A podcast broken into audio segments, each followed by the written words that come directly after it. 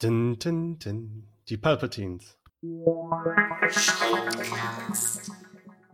Hallo und herzlich willkommen zu einer neuen Ausgabe des Schuncasts. Wir sind wieder da. Es ist eine schwierige Zeit, in der wir uns gerade alle befinden, aber wir wollen euch mal wieder ein bisschen auf dem Laufenden halten und wir versprechen euch, dass dieser Podcast so Corona-frei wie möglich äh, durchgeführt werden wird. Ähm, Heute mit mir dabei ist Yannick und Andreas. Genau, der Andreas ähm, ist äh, neu bei uns ähm, und du bist äh, Experte für Star Wars, James Bond und alles, was so filmwissenschaftlich, kulturwissenschaftlich so möglich ist. Ja, genau. Ich habe äh, vor einiger Zeit ein Buch über Star Wars für Reklam geschrieben und bin seit den frühen 80ern begeisterter Fan. Genau, und wir wollen heute, wie das, wie es schon bei uns so häufig war, aber äh, über Star Wars sprechen. Und äh, wir haben nämlich noch nicht The Rise of Skywalker besprochen, der jetzt schon äh, einige Zeit äh, im Kino war. Der Film wird auch demnächst irgendwann äh, auf Home Video erscheinen oder als digitaler Download, sodass sich den jeder zu Hause angucken kann. Und ich würde mal einfach sagen, das ist ja ein Film, der, sagen wir mal, auch eine sehr große Kontroverse im Vorfeld schon hatte, beziehungsweise der Vorgängerfilm wurde sehr kontrovers aufgefasst und es gab auch viel Hickhack hinter den Kulissen. Es gab einen äh, Wechsel des Regisseurs, des äh, Autorenteams und äh, Carrie Fisher ist äh, während äh, oder noch vor den Dreharbeiten äh, gestorben. Und äh, diese ganzen äh, Umstände haben ja im Prinzip dazu geführt, dass es eigentlich sehr, sehr spannend sein würde, was am Ende mit diesem Film dann ähm, passieren würde und wie er dann am Ende auch aufgenommen werden würde. Und ich würde jetzt einfach mal fragen, äh, den Yannick, ähm, wie, was war so dein erster Eindruck von dem Film? Und äh, du hast ihn, glaube ich, auch mehrfach gesehen. Hat sich das irgendwie auch vielleicht verändert mit der Zeit? Und vielleicht einfach mal kurz und knapp. Hm. Ich bin mir immer noch nicht so ganz sicher. Mein erster Eindruck war, ich war mit äh, Andreas zusammen äh, in der Mitternachtspremiere und ich sagte noch vorher so, ach, weißt du was, eigentlich kann nichts passieren, dass ich den, also es sollte, es könnte eigentlich nichts passieren, was ich absolut schlecht finden würde. Ich bin eigentlich so positiv eingestellt, da kann heute eigentlich nichts schiefgehen. Und dann, als ich dann aus dem Kino kam, dachte ich so, hm, na ja, also, irgendwie weiß ich nicht. Das war alles ich ich ich konnte es nicht so richtig zuordnen. Ich war eigentlich eher ratlos.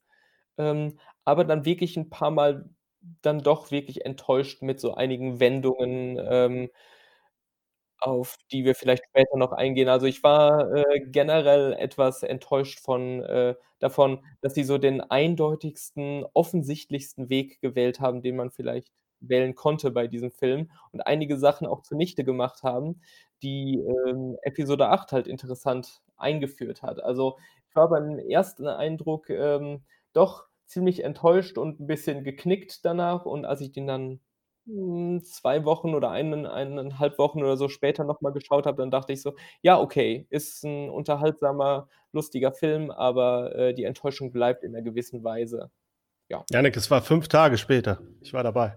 Ach, wirklich? Ja, dann, ja. Äh, äh, dann war's 5 Tage. Genau. Mhm. Andreas, wie war das bei dir? Also, ich war mit dem Film, äh, ganz zufrieden und halte ihn eigentlich in gewisser Weise auch, äh, für fast, äh, unterschätzt. Also, er kriegt es schon gut zu Ende, aber was gleichzeitig doch dabei 'n bisschen merkwürdiges Gefühl war, es war nichts dabei, was mich jetzt irgendwie groß gestört hätte, aber es war auch eigentlich nichts dabei, was mich jetzt so übermäßig begeistert hat. Also, so, dass, äh, wo bei den alten Filmen, äh, exzeptionelle Leistungen, äh, in Sachen Kreativität, äh, bei Star Wars, äh, vollbracht wurden und wo die Prequels zumindest, äh, Denkanstöße gaben, dass man sich, energisch drüber aufregen konnte und wo Force Awakens und Last Jedi sehr, äh, spannende neue Perspektiven auch, äh, entwarfen.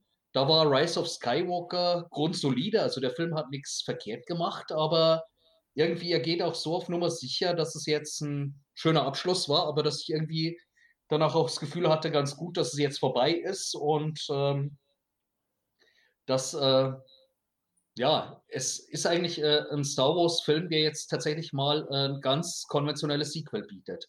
Also das ist nett als Abschluss von äh, der neunteiligen Saga. Das ist toll, dass man Billy D. Williams als Lando Calrissian nochmal dabei hat und äh, der nochmal so eine würdige Abschiedsvorstellung bekommt. Die Hauptdarsteller sind gut, äh, das Zusammenspiel von Ray, Finn und äh, Poe Dameron geht sehr gut. Also auch, dass tatsächlich mal dieser Wechsel zu einer neuen Generation funktioniert hat. Was allerdings äh, ein Punkt ist, wo der Film wirklich äh, schon eher enttäuscht, wie Yannick schon sagte, ist, dass er dann eben halt in der Story und im Aufbau eigentlich die billigste Lösung nimmt. Ähm, das hat vielleicht auch damit zu tun, äh, in dem äh, erweiterten Star Wars-Universum der Comics, Romane und Videospiele gab es wahnsinnig spannende Ansätze, zum Beispiel die Thrawn-Trilogie von Timothy Zahn aus den frühen 90ern. Und als erstes kam aber im Expanded Universe so ein sehr konventioneller Comic raus, der hieß Dark Empire, der sozusagen ausloten sollte, ob Star Wars äh, Anfang der 90er noch jemanden interessiert. Und äh, der Comic hatte die nicht sonderlich einfallsreiche Handlung, dass ein geklonter Imperator wieder auftaucht. Und ich meine, wenn man sich jetzt die Handlung von Rise of Skywalker anschaut, dann ist es im Prinzip äh, 30 Jahre später eine Verfilmung einfach von Dark Empire. Und ich meine, das ist angesichts äh, von allen Kreativen, was die Filme und äh, die äh, Autorinnen und Autoren des Expanded Universe geleistet haben, ist das dann doch schon äh, eine sehr faule und äh, sehr bequeme Lösung, die nun alles andere als originell ist. Ja, also ähm, das kann ich sehr gut nachvollziehen. Ähm, bei mir war es zum Beispiel so, ich war auch eigentlich also ich hatte keine Verbindung zu dem Film beim ersten Mal, als ich ihn geguckt habe. Also ich hatte jetzt nicht unbedingt vom, also ich hatte eher so vom, so eine kognitive Dissonanz hatte ich zu, zu dem Film, weil ähm, ich wusste, es werden in gewissen Punkten Entscheidungen getroffen und während ich den Film geguckt habe, habe ich quasi einfach nur die ganze Zeit mit mir selbst ausgemacht, oh, äh, jetzt wurde das und das enthüllt. Ähm, mag ich das jetzt oder mag ich das nicht? Äh, ist das jetzt gut? Ist das jetzt schlecht? Hm, ich weiß es nicht. Und ich hatte das Gefühl, so beim ersten Mal gucken, habe ich überhaupt keinen Zugang gefunden zu dem Film. Also ich bin da rausgegangen und ich war auch wie Yannick ein bisschen ratlos, weil ich glaube, also ich bin zum Beispiel jemand, der The Last Jedi sehr mochte. Das ist jetzt nicht der Film, den ich jetzt äh, äh, unbedingt sofort rausziehen würde, wenn ich sagen würde, ich gucke mir jetzt Star Wars an, sondern äh, der ist schon sehr, ich finde, ein bisschen anstrengender zu gucken aber ich fand halt doch viele Entscheidungen, die da drin getroffen wurden, gut. Und beim ersten Mal gucken von The Rise of Skywalker hatte ich so ein bisschen das Gefühl, okay, sie versuchen an gewissen Dingen einfach so eine, so einfach auf die Bremse zu treten und das Lenkrad so ein bisschen in eine andere Richtung noch äh, zu lenken. Und äh, da war ich immer so ein bisschen mit mir am Hadern, ob mir das jetzt gefällt. Als ich das zum zweiten Mal gesehen habe, als ich wusste, worauf es hinausläuft, was passieren wird, äh, da funktionierte der Film für mich auch schon deutlich, deutlich besser. Also da hatte ich auch, da da habe ich gelacht, da habe ich, wurde ich sogar emotional und äh, da bin ich auch mit der Action äh, mitgegangen und äh, das ist halt für mich auch wieder so ein Zeichen. Ich bin eigentlich, ich bin es eigentlich gewohnt, Star Wars zu konsumieren, indem äh, ich mir das angucke, was ich kenne. So wie ich es halt 20 Jahre vorher auch gemacht habe. Oder wenn man sich an 19, wenn man sich Star Wars angeguckt hat, dann hat man sich halt die Filme angeguckt, wo man natürlich immer wusste, was passiert.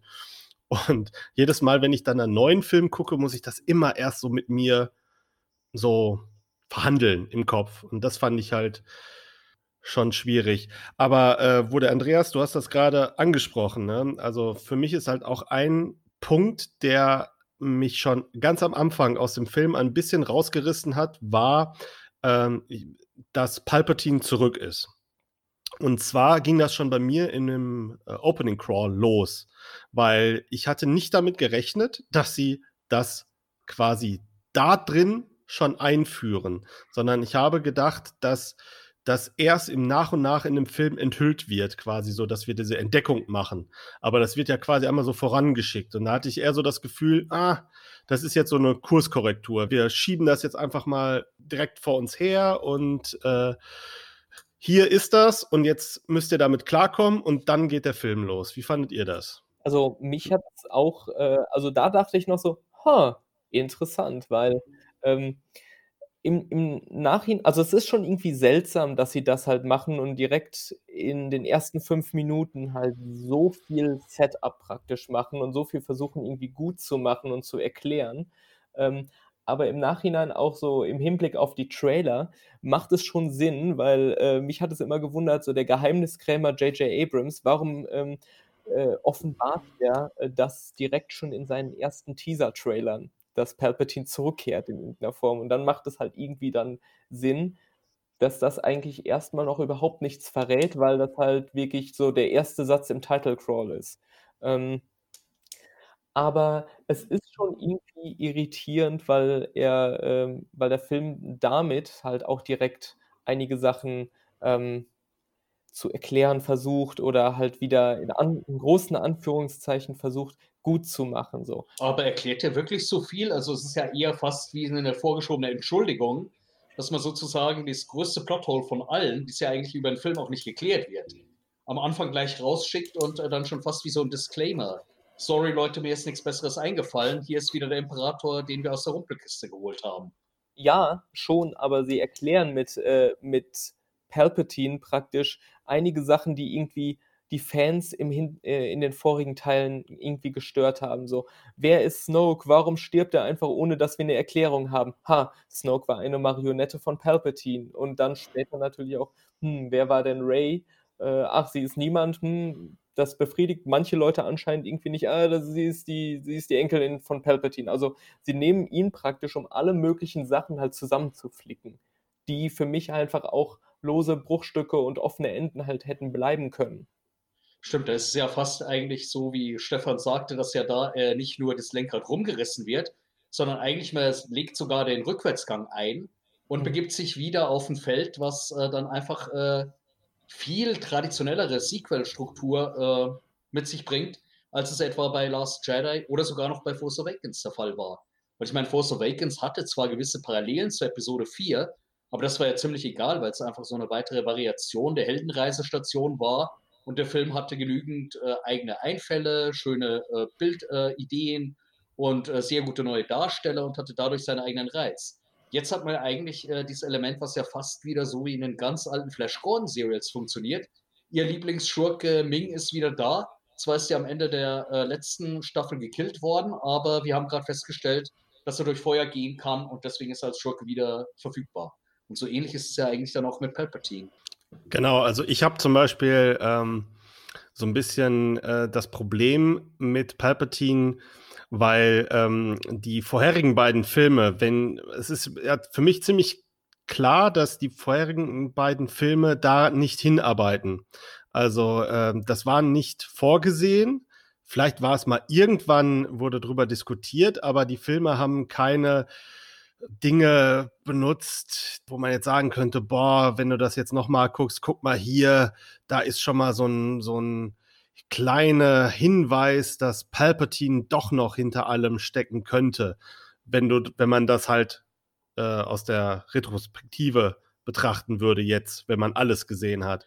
Das fehlt halt so ein bisschen und dadurch wirkt das halt einfach so, so drange, drangehangen und ähm, so ein bisschen unnötig. Ja, oder es wäre auch so, wenn man das äh, hätte losieren wollen, äh, wie du richtig sagst, dann hätte man schon so erste Spuren davon gebraucht. Also dann hätte man diese äh, lustigen äh, Sith-Wegerfinder, die so als Schnitzeljagd äh, zu Palpatines äh, Planeten führen die hätte man dann zum Beispiel schon in ähm, Force Awakens oder so mal andeutungsweise einführen müssen. Dass irgendwo so ein Relikt äh, auftaucht und keiner weiß, was eigentlich genau damit auf sich hat und dann irgendwann kommt raus, dass das äh, so der Reserveschlüssel für Palpatines äh, Klongruft ist.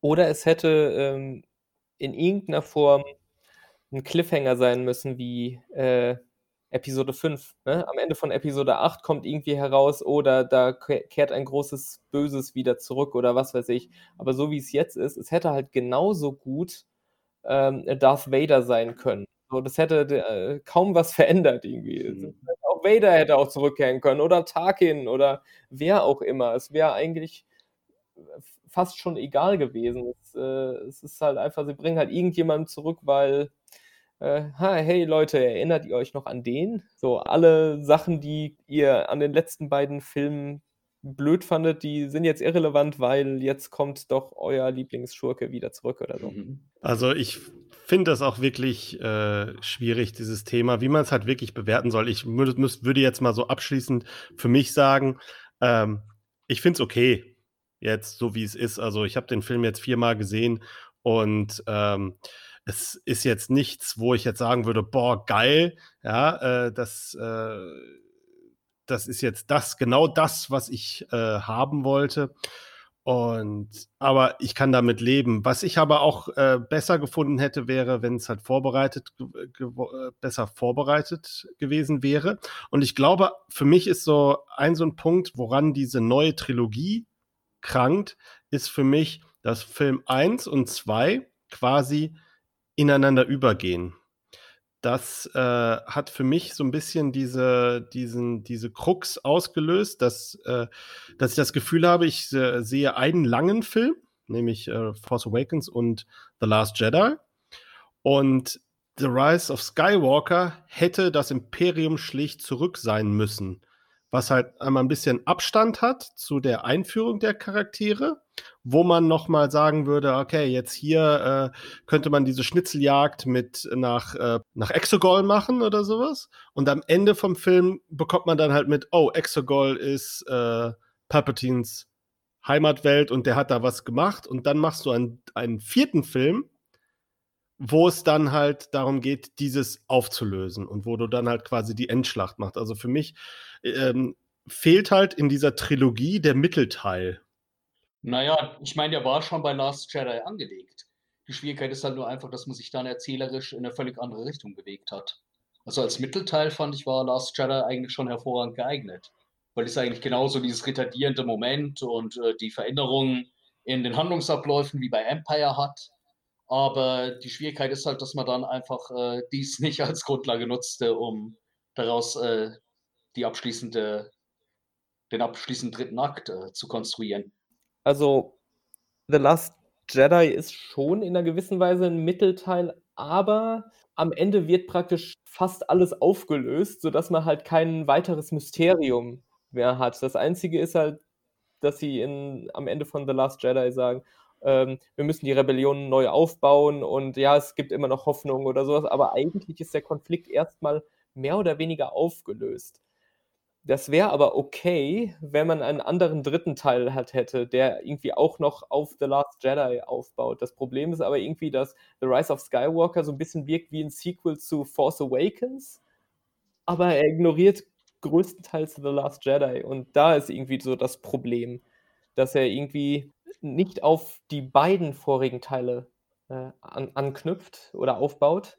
Und durch den letzten Teil wirkt irgendwie diese ganze Sequel-Trilogie komplett durcheinander und äh, inkonsequent, irgendwie von der, von der kreativen Führung her. Es wirkt wie ein Experiment, was irgendwie so halb gelungen ist. Ja, kann ich durchaus nachvollziehen. Also, ähm, ich bin jetzt, also für mich hat dieser letzte Film auf jeden Fall nicht die Sequels ruiniert oder für mich sind die auch deutlich besser immer noch als die Prequels jemals waren. Und ich würde mir diese Sequel-Trilogie tausendmal lieber angucken, als noch einmal die Prequels zu sehen. Ja, definitiv. Naja, die Prequels waren schon ambitioniert, aber genau darin lag halt dann auch ein gewisses Problem. Wobei ich meine, es ist ja eigentlich äh, interessant, äh, so diese Gegenbewegung bei den Prequels, wo äh, qualitativ meiner Meinung nach eine Steigerung drin war, hin zu Revenge of the Sith, wo viele äh, sagten, dass eigentlich äh, Episode 3 äh, das gelungenste der Prequels sei. Und jetzt hier bei der Sequel-Trilogie haben wir es genau umgekehrt, dass mit zwei sehr starken Filmen begonnen wird und der dritte flacht dann mehr und mehr ab. Obwohl das äh, auch ähm, umstritten, glaube ich, ist. Ich habe auch einen äh, Kumpel, der mit äh, 7 und 8 nicht so viel anfangen konnte und der jetzt sagt, Episode 9 ähm, ist fantastisch. Also das gibt es auch. Und äh, ich finde es ja interessant, dass viele Fans praktisch die, die Prequels zum Beispiel, mittlerweile viele Fans die Prequels dann doch wieder aufgewertet haben. Wahrscheinlich ist das eine Altersfrage. Ähm, vielleicht so Leute, die halt mit den Prequels aufgewachsen sind, mögen die ganz gerne, aber dann äh, die Sequels zum Beispiel weniger. Also es ist sehr interessant, wie, wie es mittlerweile halt sehr unterschiedliche Fans ja, gibt. Also ich kann nur für mich sprechen, was mir geholfen hat bei den Prequels. Ich kann die äh, super akzeptieren, äh, storymäßig, was da passiert ist, so Designs, was die so alles so da eingeführt haben. Ich finde sie halt als Filme nicht so gut. Gleichzeitig mag ich aber halt diese Ära, die sie geschaffen haben. Und ähm, was mir geholfen hat, vor allen Dingen, war die Serie The Clone Wars, als ich die nachdem ich mich lange geweigert habe, diese Serie zu sehen, nachdem ich mal irgendwann eine Folge gesehen habe, wo Jar Jar Binks drin vorkam und wo Yoda irgendwie ganz komische Dinge gemacht hat und ich habe gedacht, oh Gott, oh Gott, oh Gott, was ist das bitte für eine Serie, die brauche ich nicht sehen.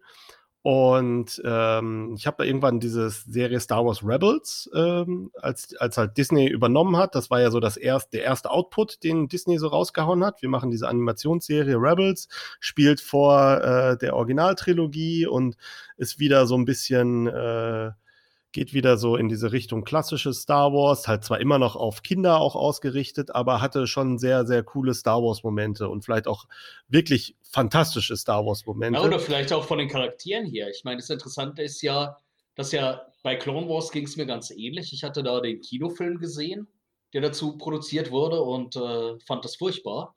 Und dann waren aber die Kritiken zu äh, Clone Wars immer besser, bis irgendwann äh, auch äh, sogar was ja fast eher so eine Star Trek-Qualität äh, war, dass äh, gelobt wurde, dass äh, die Serie eine sehr intelligente Politparabel auf den War und Terror sei. Und dann dachte ich mir, hey, das klingt ja interessant. Und äh, dann habe ich irgendwann auch äh, angefangen, ein paar Folgen anzuschauen und fand das äh, sehr gelungen. Ich meine, spannend dabei ist ja auch, wie er sich hier anscheinend real und ähm, animierte Serie ergänzen können. Denn es gab ja dann bei Rebels Figuren, die ja sowohl in den Filmen als auch in der Serie vorkamen. Und es ging sogar so weit, dass etwa eine Figur aus Clone Wars, die auch bei Rebels wieder äh, vorkommt, äh, Ahsoka, äh, eine Padawan-Schülerin von äh, Anakin Skywalker, dass sie so ein starkes Eigenleben entwickelt hat, dass sie in einer Umfrage der beliebtesten Star Wars-Charaktere der Filmzeitschrift Empire von 50 Charakteren sogar auf Platz 12 kam, obwohl sie in den Filmen ja außer als Stimme in äh, Rise of Skywalker gar nicht vorkommt. Das führte aber wohl dazu, hatte ich jetzt gerade gelesen, dass man überlegt, sie äh, in die aktuelle Serie The Mandalorian in der zweiten Staffel tatsächlich als Realfigur einzubauen. Genau, also die ähm, The, The, Clone Wars war halt so, ein, so, eine so, eine Serie, die halt diese ganze Prequel-Ära so richtig mit Leben gefüllt hat. Also äh, wo die ganze fehlende Entwicklung, die, äh, die man sich vielleicht erhofft und erwartet hatte, zwischen ähm, zum, zu, die Entwicklung von Anakin Skywalker hin von vom Jedi Padawan hin zu Darth Vader, dass das quasi in dieser Serie nachgeholt wurde, dass man da gesehen hat, wie äh, die Freundschaft zwischen Obi-Wan und äh, Anakin äh, ausgesehen hat und alle Figuren, die in den Prequels nur Staffage sind, die bekamen halt so ein Eigenleben und äh, dann wurden halt, wie gesagt, die Ashoka Tano-Figur äh, ist halt wirklich eine der gelungensten Star Wars-Figuren ever, würde ich fast sagen, weil die einfach einen sehr interessanten äh, Story-Arc bekommen hat. Und äh, es ist auch, es hat mir auch äh, in, in, Rebels sehr gefallen, was sie mit ihr äh, gemacht haben. Ja, das sind ja teilweise emotionale Szenen drin, die man in den Prequels äh, schmerzlich vermisste. Also es gibt ja eine wirklich wahnsinnig starke Szene bei Rebels, in der sie gegen Darth Vader kämpft und dann während äh, des Kampfes feststellt, dass dies ihr alter Freund und Mentor Anakin ist. Genau, das ist eine super Folge. Deswegen, Yannick, du hast ja sowas ja noch nicht gesehen, ne? Diese ganzen Animated-Serien. Ja, genau. Aber du holst ja bestimmt auch Disney Plus. Ah, weiß ich noch nicht. Und dann kannst du auch mal einen Blick auf die Star Wars-Serien werfen. Ja. Weil äh, Clone Wars und äh, Rebels sind super. So, wie sind wir jetzt auf die Prequels gekommen? Wir waren eigentlich bei The Rise of Skywalker. Ich würde es mal, wenn, wenn ich das runterbrechen würde, diesen, diesen, diese Diskrepanz, würde ich sagen, die Prequels hatten die, sagen wir mal, durchdachtere Story. Also, die hatten eine äh, äh, klare kreative Vision mit, äh, ja, und hatten im Prinzip die eine Story, die relativ konsequent durcherzählt wurde. Genau. Und äh, hatte den Nachteil, dass äh, halt die Machart ein bisschen problematisch war, würde ich sagen. Also so die, die, diese ganze, die digitale Technik, die noch nicht so weit war, wie man das halt vielleicht heutzutage hat. Äh, die Schauspieler, die halt jetzt vielleicht nicht äh, gerade ihre beste Karrierenleistung in diesen Filmen äh, abgeliefert haben.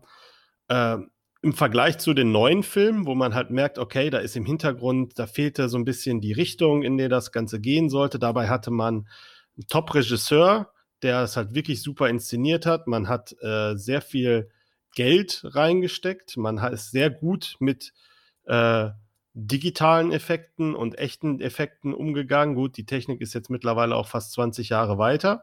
Das äh, ist ja schon beeindruckend, was man teilweise in den Sequels gesehen hat. Und die Schauspieler sind meiner Meinung nach fast alle besser als alles, was wir äh, in, in, in den Prequels gesehen haben, vor allen Dingen die schauspielerische Leistung. Also was zum Beispiel Adam Driver ähm, abliefert als Kylo Ren, äh, fand ich jetzt auch zum Beispiel in The Rise of Skywalker sehr fantastisch, was er da gemacht hat. Und ich glaube, so ein Schauspieler, den, den gab es nicht wirklich in den Prequels, wenn man mal von Hugh McGregor ab, ab absieht. Aber auch er war, fand ich, sehr eingeschränkt mit dem, was er halt, glaube ich, machen konnte aus der Rolle. Es ist halt sehr schwer zu beurteilen, ähm, wie gut die Schauspieler wirklich sind, weil sie halt teilweise ähm, äh, nichts zu tun hatten oder vielleicht auch die Regie das, das Problem in den Prequels waren. Drehbuch und Regie und äh, die ganzen Produktionsumstände auch. Ne? Ähm, wenn, äh, wenn man als Schauspieler praktisch äh, in, in, äh, in einem vor einem Greenscreen steht und einfach sagt, stell dir jetzt mal vor, du sprichst gerade mit jemandem und das wird dann irgendwann ein Alien, aber das Design haben wir noch nicht so richtig äh, geklärt oder sowas und du sprichst halt mit einem Tennisball, ähm, dann ist es halt einfach schwer zu vernünftig zu spielen. Von daher zögere ich so ein bisschen zu sagen, die Schauspieler sind in den Sequels besser, aber äh, die Leistungen, äh, würde ich sagen, ist äh, zweifellos besser. Also Adam Driver, Daisy Ridley natürlich auch und halt auch die alten Schauspieler, die wieder zurückkommen. Ja. Ich meine, das Komische ist ja eigentlich, dass bei den Prequels ja doch Schauspieler waren, die äh, sehr renommiert sind, aber die wahrscheinlich irgendwo sich bei Star Wars deplatziert fühlten. Also ich meine, Natalie Portman, Ewan McGregor, Liam Neeson, Sam Jackson. Gut, Sam Jackson passte gut in die Rolle rein und kann sich auch bei Marvel sehr gut in CGI-Hintergründe äh, integrieren. Aber äh, eigentlich war das ja doch äh, eine sehr prominente Besetzung, die die Prequels hatten. So dass es ja Schauspieler auch äh, sind, die was können. Wahrscheinlich war wirklich eher die Schwierigkeit, dass äh, Lukas nicht wusste, was er mit Schauspielern machen soll, äh, die darauf warten, dass sie tatsächlich von ihm auch eine Motivation oder einen Hinweis auf die Inszenierung bekommen. Ich meine, bei den alten Filmen ging es ja sehr gut, weil Carrie Fisher, Mark Hamill, Billy D. Williams und Harrison Ford dann einfach das machten, worauf sie Lust hatten. Ich bin da auch völlig bei euch. Also ich vielleicht, äh, falls ich das, falls das anders rübergekommen ist. Also ich meine auch explizit die Leistung, die halt abgerufen wurde in den Prequels, die finde ich halt nicht so gut. Wir wissen alle, ja, genau. Natalie Portman ist Oscar-Gewinnerin. Ähm, äh, Hugh McGregor ist ein super Schauspieler äh, und die anderen halt auch. Also das, äh, daran, daran hat es halt nicht gehapert. Also ähm, die Besetzung war eigentlich auch gut, aber in der, in der neuen Trilogie habe ich halt das Gefühl, da ist, das ist halt das, das, das also die schauspielerische Leistung ist eines der Pluspunkte der neuen Trilogie. Also, also ich mag die Charaktere sehr gerne, von allen eigentlich. Ähm, und äh, ich mag die Dynamiken, die sie haben, wie sie spielen. Das ist halt, da, da, ist Leben drin, die, äh, die bringen das gut rüber und da ist Emotion drin. Ja, und ich glaube, das ist so ein bisschen in den Prequels, äh, gerade durch George Lucas, durch die Art, wie er inszeniert hat und äh, so ein bisschen verloren gegangen. Und ähm, von daher denke ich immer so, wer die Prequels halt lobt, der hat auch, der muss aber auch über ganz viele Dinge genauso über hinwegsehen, wie äh, bei den Sequels, wo man halt sagt, oh, das und das gefällt mir nicht, das und das gefällt mir nicht, ja, aber es sind beide nicht perfekt. Naja, die Sequels, glaube ich, sind da schon wesentlich besser. Und vor allem, die funktionieren eigenständiger als Filme. Ich glaube, bei den Prequels ist wirklich, da wäre die interessante Frage. Die haben ja, wie ihr schon richtig gesagt habt, er, erzählerisch sind die Prequels sehr ambitioniert. Aber da wäre dann wirklich die interessante Frage, wie schaut man sich die eigentlich dann heute an? Sichtet man die äh, Episode 1 bis 3 und zwischendurch äh, schiebt man dann die äh, 30 Stunden Clone Wars, damit das Ganze gelungen ist? Oder wie wird es überhaupt rezipiert? Während ich meine, 4 bis 6 und 7 bis 9, die kann man wirklich wunderbar auch mal so jeweils auf ein Wochenende wegschauen und das passt alles zusammen. Ja, also ich habe zum Beispiel das Experiment gemacht mit meinen, äh, mit meinen Nichten. Ah. Äh, die habe ich halt, äh, die war acht, also meine eine Nichte war acht, als Force Awakens ins Kino kam. Ähm, und äh, wir haben uns dann, wir haben uns dann halt immer bei den Episodenfilmen, haben wir uns immer äh, getroffen und äh, haben die halt geguckt. Und das Problem ist, die haben eigentlich die klassische Star Wars Trilogie nicht gesehen. Also bis zu dem Zeitpunkt. Also ich habe ihnen irgendwann mal das Imperium schlicht zurückgezeigt, weil das da der einzige Star Wars-Film auf Netflix war äh, von der klassischen Trilogie, bis auf Rückkehr der Jedi-Ritter, weil ja irgendwie Fox äh, mit dem Krieg der Sterne-Rechten irgendwie immer so drin hing. Deswegen äh, war damals äh, Krieg der Sterne nicht auf, auf Netflix, als Star Wars noch auf Netflix war. Und wir haben uns eigentlich dann halt immer, wir haben uns immer alle zwei Jahre getroffen und haben dann halt Episode 7, 8 und 9 geguckt. Und ich mochte, als wir Ah. Episode 9 geguckt haben, kam sie aus dem Kino raus und hat gesagt, boah, das war der erste Star Wars-Film, den ich richtig verstanden habe. Da habe ich nur gedacht, okay. da, da, da merke ich erstmal so, ja, okay, das ist halt, also klar, sie war halt acht und das war halt immer so, musste immer gefragt werden, oh, ist das jetzt, ist das jetzt der Gute, ist das jetzt, ist der Böse und äh, wer ist das denn jetzt? Und äh, Han Solo ist jetzt der Vater von dem, äh, wer ist denn Han Solo? Oh, das ist ja wirklich äh, hochinteressant. Also, dass äh, für sie das dann eher irritierend war, wenn dann eben Leia, Luke, Han und äh, Lando bei äh, der neuen Trilogie wieder auftauchen. So, wo wir uns drüber freuen, super. Sie haben es geschafft, Harrison Ford, äh, Carrie Fisher und Mark Hamill nochmal vor die Kamera zu kriegen. Und da dann äh, die etwas irritierte Frage, äh, was äh, soll denn das jetzt? Ja, ja, aber also halt nicht unbedingt, was soll das jetzt, aber halt so diese ganzen Verhältnisse zwischen den Figuren. Also die war super informiert schon im Vorfeld über Star Wars. Ja. Also hier so die Darth Vader-Enthüllung, äh, Imperium schlicht zurück, vergiss es, das ist schon alles auf dem Schulhof diskutiert worden im Vorfeld. Ne? Und äh, äh, aber es, es, es äh, war schon interessant zu sehen, wie halt dann jemand, der halt so etwas nicht äh, äh, der halt nicht mit Star Wars groß geworden ist, dann halt auf diese Trilogie reagiert. Und ich habe auch zum Beispiel meine Schwägerin, die äh, hatte, die hat, ich glaube, ich weiß nicht, ob sie bis heute hat die keine der Episode 1 bis äh, 6 gesehen. Aber sie hat jetzt einmal komplett die neue Trilogie gesehen und die hatte immer Spaß dabei. Und äh, die war in, das ist, sie ist niemand, wo ich jetzt im Vorfeld gesagt hätte, boah, das ist etwas genau für, für sie, sondern ich glaube, die hatte eher so immer so äh, Reservierungen gehabt. Und das fand ich halt interessant zu sehen. Und äh, die hat auch gesagt, wenn nochmal neue Filme kommen, dann müsste sie zwar nicht mehr mit, weil halt die Kinder dann äh, groß, größer sind Ja. und äh, sie musste halt immer als Elternteil musste immer einer dabei sein, weil ansonsten darf man ja nicht ins Kino und ich als Onkel durfte das, äh, dann hätten sie uns ja theoretisch abweisen können, wenn sie gefragt hätten. Deswegen war sie immer dabei und das fand ich halt interessant und sie würde sich jetzt auch, wenn jetzt nochmal neue Filme kommen, würde sie auch gerne nochmal mitkommen. Das fand ich halt auch schön. Das ist ein interessantes Phänomen, weil ein Filmkritiker, den äh, wir sehr schätzen, äh, Mark Kermode von der BBC, der hatte äh, ursprünglich die Star Wars-Filme von den Originalfilmen bis zu den Prequels immer komplett in die Tonne getreten, weil er sie zu dämlich fand. Aber bei dem setzte interessanterweise äh, auch so eine Reaktion ein. Force Awakens und Last Jedi waren die ersten Star Wars-Filme, die er wirklich für gute Filme hielt und die er dann auch energisch verteidigt hat, was umso erstaunlicher ist, weil er eigentlich äh, die Star Wars-Filme sogar aus den 70ern und 80ern nicht mochte.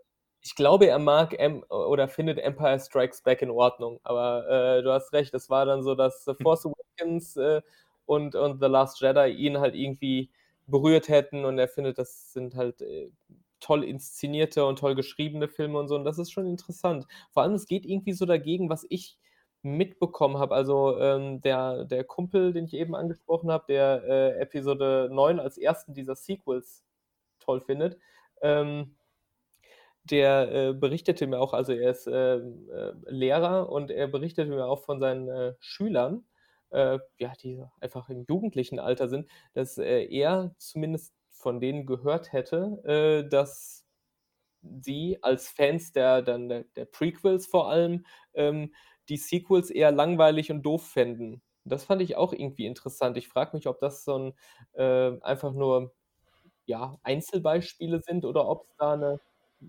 strukturellen Unterschied, äh, gibt, dass dann vielleicht die ähm, die Sequels eher für, äh, noch ältere, äh, Fans dann gemacht sind und, äh, dafür die, ähm vielleicht Jugendlichen heute, ähm, eher die Prequels mögen und dafür dann die Sequels nicht. Also, ich frage mich, ob ob's da halt Strukturen gibt, wer die Sequels mag und wer nicht. Und es wäre auch interessant, was so die Gründe dafür sind. Also, ist das, äh, von der Erzählung her? Ist es von der Inszenierungsweise? Ist es von der Thematik? Ich, äh, würde mal fast sagen, äh, um aus dem auf das eine Argument wieder zurückzukommen, ähm, die viele Kids lernen Star Wars heutzutage nicht unbedingt über die Kinofilme kennen, sondern auch über das TV über den TV-Content, der da halt kommt. Clone Wars, Rebels, das läuft halt. Das wird halt geguckt und, äh, ich glaube, dass man dass da dann halt, äh das ist ja auch 'ne andere Art von Star Wars. Da ist ja viel mehr Action drin, das ist kindgerechter, ja. Ähm, da da da wird viel mehr geballert und, äh, klar, ex die die neuen Filme sind ja jetzt auch nicht grade, äh, ähm, actionarm oder so was, aber, ähm, ich glaube, dass das vielleicht 'n bisschen zugänglicher noch ist dann für grade für für für Jüngere. Das das könnte wirklich sein, weil ich ich weiß jetzt nicht, ob diese, ähm, Leute, von denen da berichtet wurde, ob die wirklich in in The Clone Wars irgendwie drin sind. Aber, ähm, wenn man, ähm, mal auf die Prequels schaut, da würde ich halt behaupten, dass die sehr viel so generischer sind, was halt Actionkino angeht. Also, halt, was weiß ich, ich sage jetzt einfach mal, äh, alle 10 Minuten muss 'ne Actionszene kommen und dann passiert ganz viel Verrücktes mit ganz viel Explosionen und bunten Farben und so, dass das vielleicht bei vielen Leuten, äh, besser ankommt, während die, äh, Sequel-Filme, also besonders 7 und 8, sehr äh, sehr professionell und teilweise auch sehr diszipliniert inszeniert sind, äh, dass es einfach filmästhetisch, ähm, sehr sehr starke stark inszenierte, ähm, Filme sind die auch mal eine längere Pause haben dürfen, wo mal nichts, ähm, Actionreiches passiert, sondern das sind dann eher einfach, äh, 'ne Szene, die Worldbuilding betreibt oder so was oder einfach, äh, eine Kulisse mal intensiv zeigt oder so was und die halt irgendwie auch ästhetisch Ideen neue Ideen halt reinbringt, ähm, dafür aber 'n bisschen actionärmer ist. Ja, ich glaube, das ist 'n, äh, ziemlich, äh, zentraler Punkt. Also, dass vielleicht wirklich, äh, viele von den Kids sind dann eher über Clone Wars, äh, oder Rebels, sozialisiert. Also, was ich zumindest, gehört hatte, meine Mutter arbeitet als Grundschullehrerin und die berichtete vor ein paar Jahren, dass da bei den Kids in der 1. bis 4. Klasse da waren Clone Wars schon sehr, sehr präsent. Also, die kannten teilweise die Filme nicht, aber wussten durch Clone Wars, äh, wer Anakin, Yoda, Obi-Wan und Padmé sind. Genau, das kann ich auch bestätigen, also, für meine Nichten. Also, die haben mir auch so was Ähnliches erzählt. Also, dieses die haben auch immer gesagt, die gucken immer Clone Wars und, ähm, sie hätte auch schon, äh, Star Wars: The Clone Wars geguckt, hat sie mir auch erzählt. Es ist halt schwierig. Ähm, Star Wars ist halt nicht mehr nur diese 3 Filme, wie's halt vor 20 Jahren mal war. Da gab's dann zwar auch diese ganzen dieses ganze Expanded Universe, es gab Videospiele und Romane, aber, äh, dieses Massenphänomen war halt zum Beispiel, als ich groß geworden bin, war halt Star Wars gefühlt eher wieder so 'ne Nische. Na, da ging's eigentlich langsam erst wieder los. Also, es war so, äh, Ende der 80er war es zeitweise komplett weg vom Fenster. Also, ich meine, ich habe ja, äh, so im Prinzip noch die Spätausläufer von, äh, der Erstauswertung mitgekriegt. Also, hatte Episode IV in Wiederaufführung 1982 gesehen, dann Episode VI, als er rauskam und danach, äh, Episode V, was wirklich 'ne merkwürdige Art, äh, der Wiederaufführung war. Aber, äh, das war dies, wo ich, äh, damals die Filme gesehen hatte. Und dann irgendwann so rund um 85, 86, äh, ist das Interesse an Star Wars komplett erlahmt. Also, dies, was du grade erwähnt hast, äh, die Comics, Romane und Videospiele, das war eigentlich so Anfang der 90er so 'ne kleine Star Wars Renaissance, dass es überhaupt mal wieder neue Geschichten gab. Genau, es war so, glaube ich, so ab 91 ging das, glaube ich, los.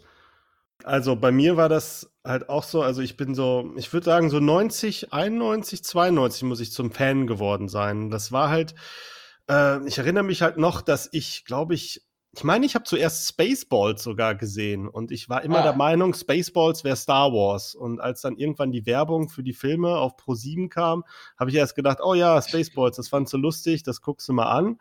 Und äh, Star Wars oder Krieg der Sterne, wie es damals noch hieß, das war so, klang für mich immer als Kind immer super brutal. Und weißt du so, und das ist so, ähm, also ich glaube, so als ähm, sechs, sieben, achtjähriger habe ich halt gedacht, das wäre so für ab 18-Jährige oder so. Ja, ja. und habe gedacht, oh Gott, das ist bestimmt voll gruselig und sowas. Und ich weiß, also ich weiß noch, äh, ich erinnere mich noch ganz genau, wie ich das zum ersten Mal gesehen habe. Es war halt im Fernsehen und wie halt diese, also ich erinnere mich nicht, wie ich Krieg der Sterne gesehen habe, sondern ich erinnere mich nur, wie ich mich gefühlt habe, als Rückkehr der Jedi-Ritter zu Ende war. Und ich habe ja. mir gedacht, was soll das denn jetzt? Warum gibt es davon nicht mehr? Und äh, dann kam halt kurz danach kam halt dieses, äh, diese Thrawn-Trilogie zum Beispiel auch. Die wurde dann so, so auf, im Schulhof, so ähm, unter den, sagen wir mal, un unter uns Nerds, wurde die so rumgereicht. Ne? Ich habe, glaube ich, äh, bei ah, der ja, Thrawn-Trilogie cool. habe ich gelesen, Band 1, Band 3 zur Hälfte, dann Band 2 und dann den Rest. Und äh, das musste ich dann irgendwann auch noch mal komplett in Reihenfolge lesen. Äh, was ich normalerweise nie mache. Ich habe noch nie einen Roman zweimal gelesen, glaube ich. Also ja. äh, ab, abgesehen davon. Und ähm, das war schon, aber es war trotzdem Nische. Also es war halt Nerdtum, fand es ich. Es war diese... Nische, ja.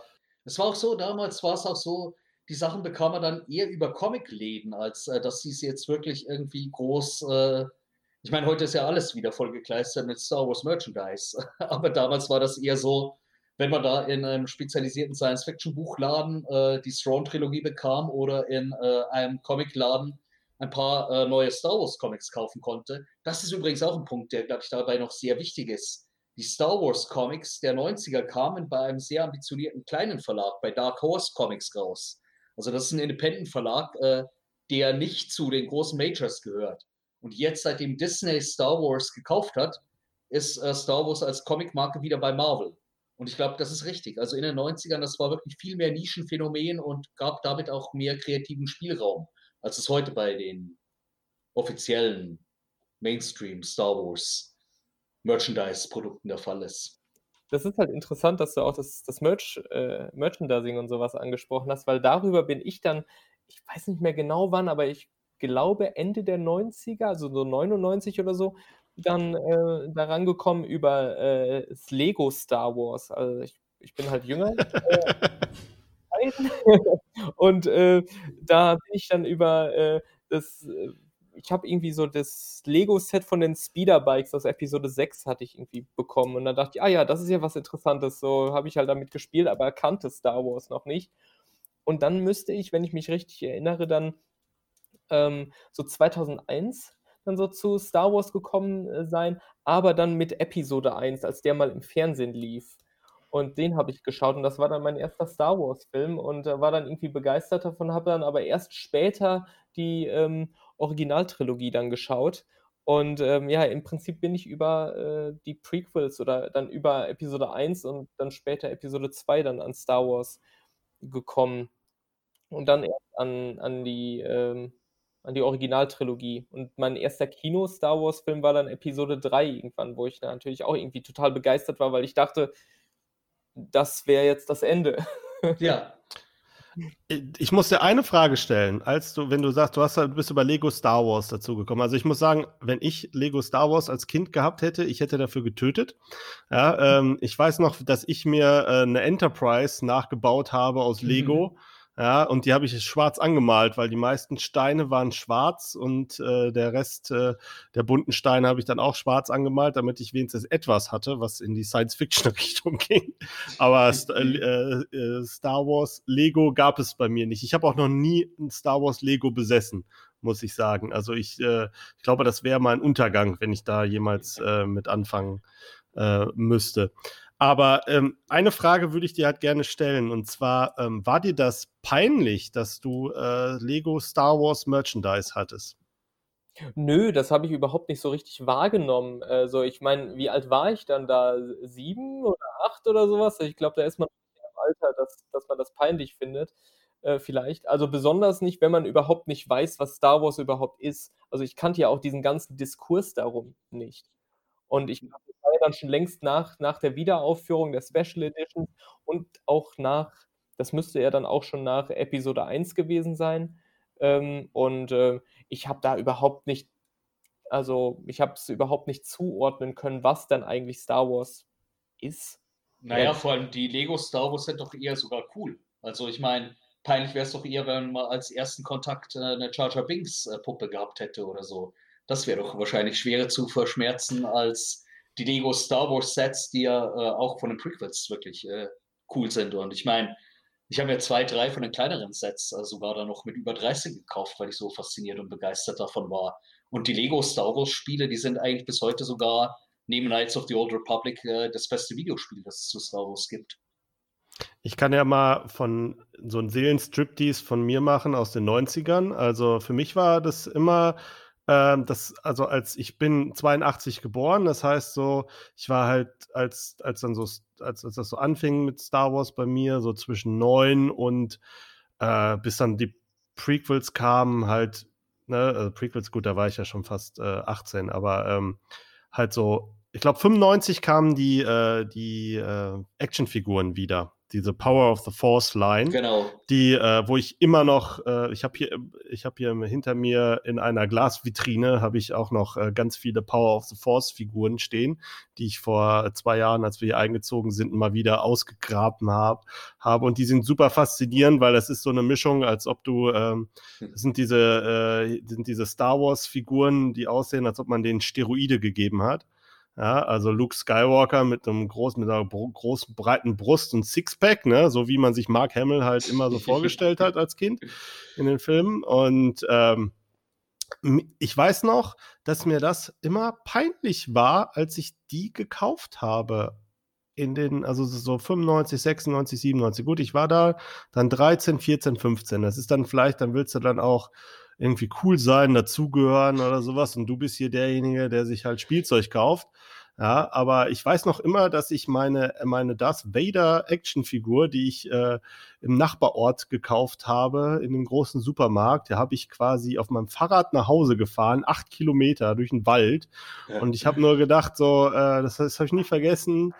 Ähm, das war mir also, das soll durfte keiner sehen, dass Aber ich war die Ich meine, habe. das ist ja wirklich abgefahren, weil ich meine, dadurch, dass ich 'n bisschen älter bin bei uns war das eigentlich so, als die, äh, Figuren auftauchten, dass dies das hatte so was, äh, leicht Nostalgisches. Also, man konnte sich ich, äh, guten Gewissens 'n paar von den Figuren kaufen und auf 'n Schreibtisch stellen, weil es dann irgendwie ja, es war so 'n bisschen wie wenn jetzt heute eben 80er oder 90er Jahre Retro gepflegt wird. Also, das war so was, womit man aufgewachsen ist und wo das irgendwie ganz lustig war, so im 1., 2. Semester, da mit Anfang 20, äh, sich noch mal 'ne Darth Vader Figur zu kaufen oder endlich mal 'n Laserschwert zu haben, weil Laserschwerter gab's in den frühen 80ern nicht, äh, hier in den Spielzeugläden.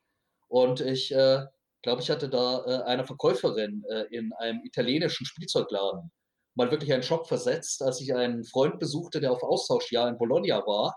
Und dort fand ich dann, äh, grade in dieser Power of the Force Reihe ein Spielzeuglaserschwert mit elektronischen Sounds und war völlig begeistert. Und das Ding kostete, glaube ich, irgendwie 20 €, sodass es auch nicht so übermäßig äh, es war nicht günstig, aber auch nicht überteuert.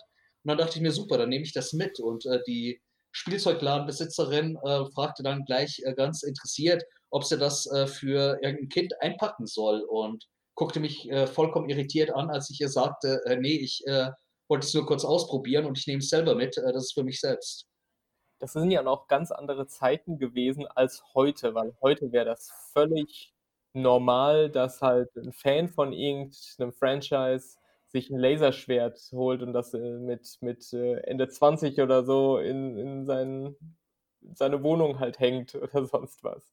Genau, aber was stimmt, ist, äh, es gab so diese Vorurteile gegenüber der Nerdkultur. Also, an was ich mich schon noch erinnern kann, war, als in den späten 80ern ich so erstmals, äh, Rollenspiele, äh, 'n paarmal mitspielte.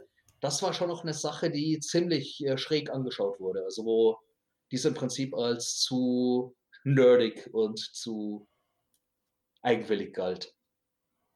Also von daher würde ich sagen, Yannick, du hast, äh, glaube ich, dadurch, dass du ein bisschen später geboren bist, bist du, glaube ich, gerade so in diese Zeit reingeboren, wo jetzt Nerd sein, dieses, du guckst dir irgendwas an mit Raumschiffen, nicht unbedingt so negativ gesehen wurde, vielleicht, als das, als wir waren. Was irgendwie ein bisschen abstrus ist, weil eigentlich war die absolute Hochkultur zum Beispiel der Science Fiction äh, so, es gab ja tausende Science-Fiction-Figuren und äh, äh, äh, was heißt, es gab unzählige Science-Fiction-Serien in den 90ern, ja. Es war ja nicht so, dass das nicht, nicht erfolgreich war, aber ich hatte das Gefühl, das wurde nicht nach außen getragen oder zumindest wurde das immer so ein bisschen im verschlossenen Stübchen äh, behandelt. Obwohl, bei den Serien war es wieder anders. Also zum Beispiel bei Star Trek war es schon so, Star Trek hatte in den 90ern so eine starke Renaissance, dass so ungefähr um die Zeit von äh, Star Trek der erste Kontakt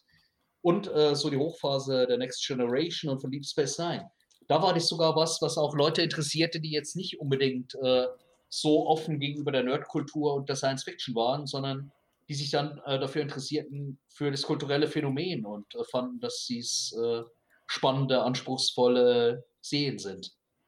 Ja, aber gleichzeitig gab es trotzdem dann diese Talkshows wie, äh, was weiß ich hier, Schreinemarkers Live, wo irgendwelche Leute da halt in Uniformen hingesetzt oh wurden, oh, ja. um die dann halt vorzuführen. Also ich fand, das war immer, das war immer schwierig. Aber gut. Ähm, ich glaube, wir sollten diese Exkursion in unser, in unsere persönlichen Nerd-Traumata vielleicht auch jetzt nochmal beenden und nochmal den, den Bogen schlagen zum gegenwärtigen Star Wars. Das ist halt, ähm, ich glaube, wer heute Fan wird, der, der kann halt Fan werden aus ganz unterschiedlichen Perspektiven oder kann aus ganz unterschiedlichen Richtungen dazukommen. Und die sind halt nicht mehr so kontrollierbar wie vielleicht noch vor 10, 20 oder 30 Jahren. Dass man halt ganz klar sagt, okay, darüber ist jemand da reingekommen, weil die Sachen gehen ja nun mal, es wird, immer mehr, die Sachen gehen nicht weg. Und äh, dementsprechend gibt es dann wahrscheinlich jetzt auch einfach nicht mehr so, so eine homogene Fanmasse, würde ich sagen. Und diese ganzen äh, Diskussionen und Kontroversen, die wir jetzt auch so in den letzten zwei, drei Jahren erlebt haben, ich finde, die sind auch so ein ganz guter Indikator dafür, dass es halt einfach nicht mehr das Star Wars Fandom gibt, wenn es es vielleicht jemals gegeben hat, aber es, ich finde, es ist auf jeden Fall äh, deutlicher geworden. Und deswegen gibt es, glaube ich, auch so starke Meinungen im Prinzip vor allen Dingen auch äh, in Bezug auf die Sequels, weil die halt nun mal auf allem aufbauen, was wir bisher gesehen haben. Und im Prinzip kann, konnten diese Sequels ja für jeden irgendwas kaputt machen. Ich, deshalb frage ich mich halt wirklich, wie die in, in zehn Jahren betrachtet werden. Ne? Also äh, das wird echt äh, spannend sein, äh, sein, das mal zu beobachten, wie sich die im Laufe der Zeit ähm, die Rezeption im Laufe der Zeit äh, ändert. Weil im Moment ist es immer noch so, das ist das Neue, also ist es doof oder wie auch immer. Aber ob es dann irgendwann ein gleichwertiges Stück Star Wars-Geschichte sein wird, wie die äh, Originaltrilogie oder die Prequels, ähm, das wird sehr interessant sein, aber lenkt vielleicht vom, von unserem Thema ein bisschen ab. Ja, ich glaube, äh, das ist schon ein wichtiger Punkt. Also ich denke, darin war ja dann vielleicht doch Rise of Skywalker, auch wenn er jetzt nicht revolutionär und nicht äh, aufregend neu ist, war er vielleicht doch auch der passende Abschlussfilm. Also deswegen bin ich insgesamt mit dem Film schon zufrieden. Und da passt vielleicht sogar selbst der Palpatine aus der Kiste noch ganz gut rein, weil damit hat man dies Ian McDermott als Palpatine eröffnet in Episode 1 die Geschichte als äh, die unsichtbare Bedrohung und bringt sie als zombifizierte Klonimperator in Rise of Skywalker dann auch äh, zum Ende. Und ich glaube, was schon vollkommen richtig ist, wie ihr eben vorhin auch sagtet, dass inzwischen andere Einstiegspunkte und andere Eintrittspunkte existieren und äh, dass es eigentlich passt, dass jetzt diese neuen Teile, die George Lucas irgendwann mal Ende der 70er in seinem Größenwahn angekündigt hat, von Abrams und von Ryan Johnson und Kathleen Kennedy zu Ende gebracht worden sind. Und ich glaube, das ist dann wirklich so eine äh, DVD oder Blu-ray oder Streaming-Box, mit diesen neuen Filmen und die sind äh, in sich eine abgeschlossene Einheit. Und was dann mit Star Wars passiert, das existiert in den unterschiedlichsten Medien weiter. Es kann gut sein, dass es im Kino eine Reihe äh, zu den Videospielen Knights of the Old Republic gibt. Im Fernsehen gibt es äh, nochmal eine neue Staffel Clone Wars, die jetzt aktuell startet. Dann gibt es vielleicht äh, ein Star Wars Videospielsystem, was Leute begeistert. Und dadurch, äh, glaube ich, ist es ganz richtig, wie er gesagt hatte, dass es nicht mehr die äh, Kinofilme als Ausgangspunkt gibt, sondern im Prinzip alle möglichen verschiedenen Fandom-Gruppierungen haben dann so ihre eigene Spielweise, wie sie in der weit entfernten Galaxis. Ich glaube, es wird ganz hart davon abhängen, was wird jetzt noch mit den Figuren, die jetzt in der Sequel-Trilogie eingeführt wurden, gemacht werden. Also bisher hatte ich halt immer das Gefühl, dass man sich in diesem Kanon, also diesem, äh, also das, äh, der in der Zusatzliteratur, Comics, äh, Videospiele, äh, TV-Serien, dass man sich da ein bisschen zurückgehalten hat, was die neue Trilogie angeht, weil ich glaube, die wollten erstmal abwarten, wie wird das jetzt zu Ende geführt, um dann die ganzen Lücken zu füllen mit neuen Stories. Das heißt, ähm, ich glaube, das hängt ganz davon ab, wie, wie mit der Sequel-Trilogie halt in den nächsten Jahren umgegangen wird. Äh, also, weil die, die äh, klassische Star Wars-Trilogie ist ja auch nicht nur diese drei Filme, sondern halt, da gibt es ja auch so viel Zusatzmaterial, was halt auch das ganze Universum viel, viel interessanter gemacht hat als das, was wir eigentlich nur auf der Leinwand gesehen haben. Also ich erinnere mich zum Beispiel nur mal einfach daran, es, es gab früher so ein Buch, ich weiß gar nicht, ob ich es richtig gelesen habe, aber ich erinnere mich jedenfalls nicht mehr dran. Aber auf jeden Fall war das ein Buch, wo jede Figur aus der äh, Kantine in, auf Tatooine oh, ja. äh, bekam eine eigene Geschichte. Ja, und äh, dadurch wurde diese Welt halt von Star Wars immer lebendiger und immer lebendiger. Und ich glaube, die Welt der Sequel-Trilogie ist noch nicht so lebendig, wie sie sein könnte.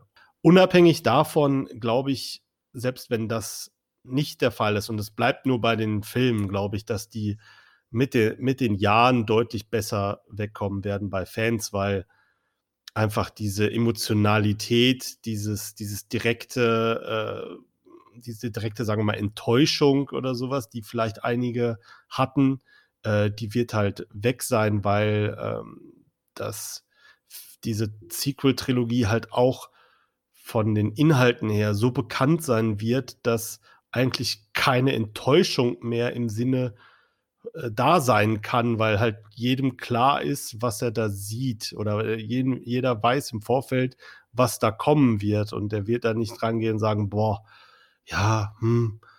Ja, was eigentlich auch ein interessanter Punkt ist, den man mal vielleicht sogar in einem eigenen Podcast diskutieren könnte, wäre auch, wie verändert sich denn die Rezeption von solchen Filmreihen, wenn äh, sie eben dann zum Bestandteil äh, von äh, einer Kollektion werden.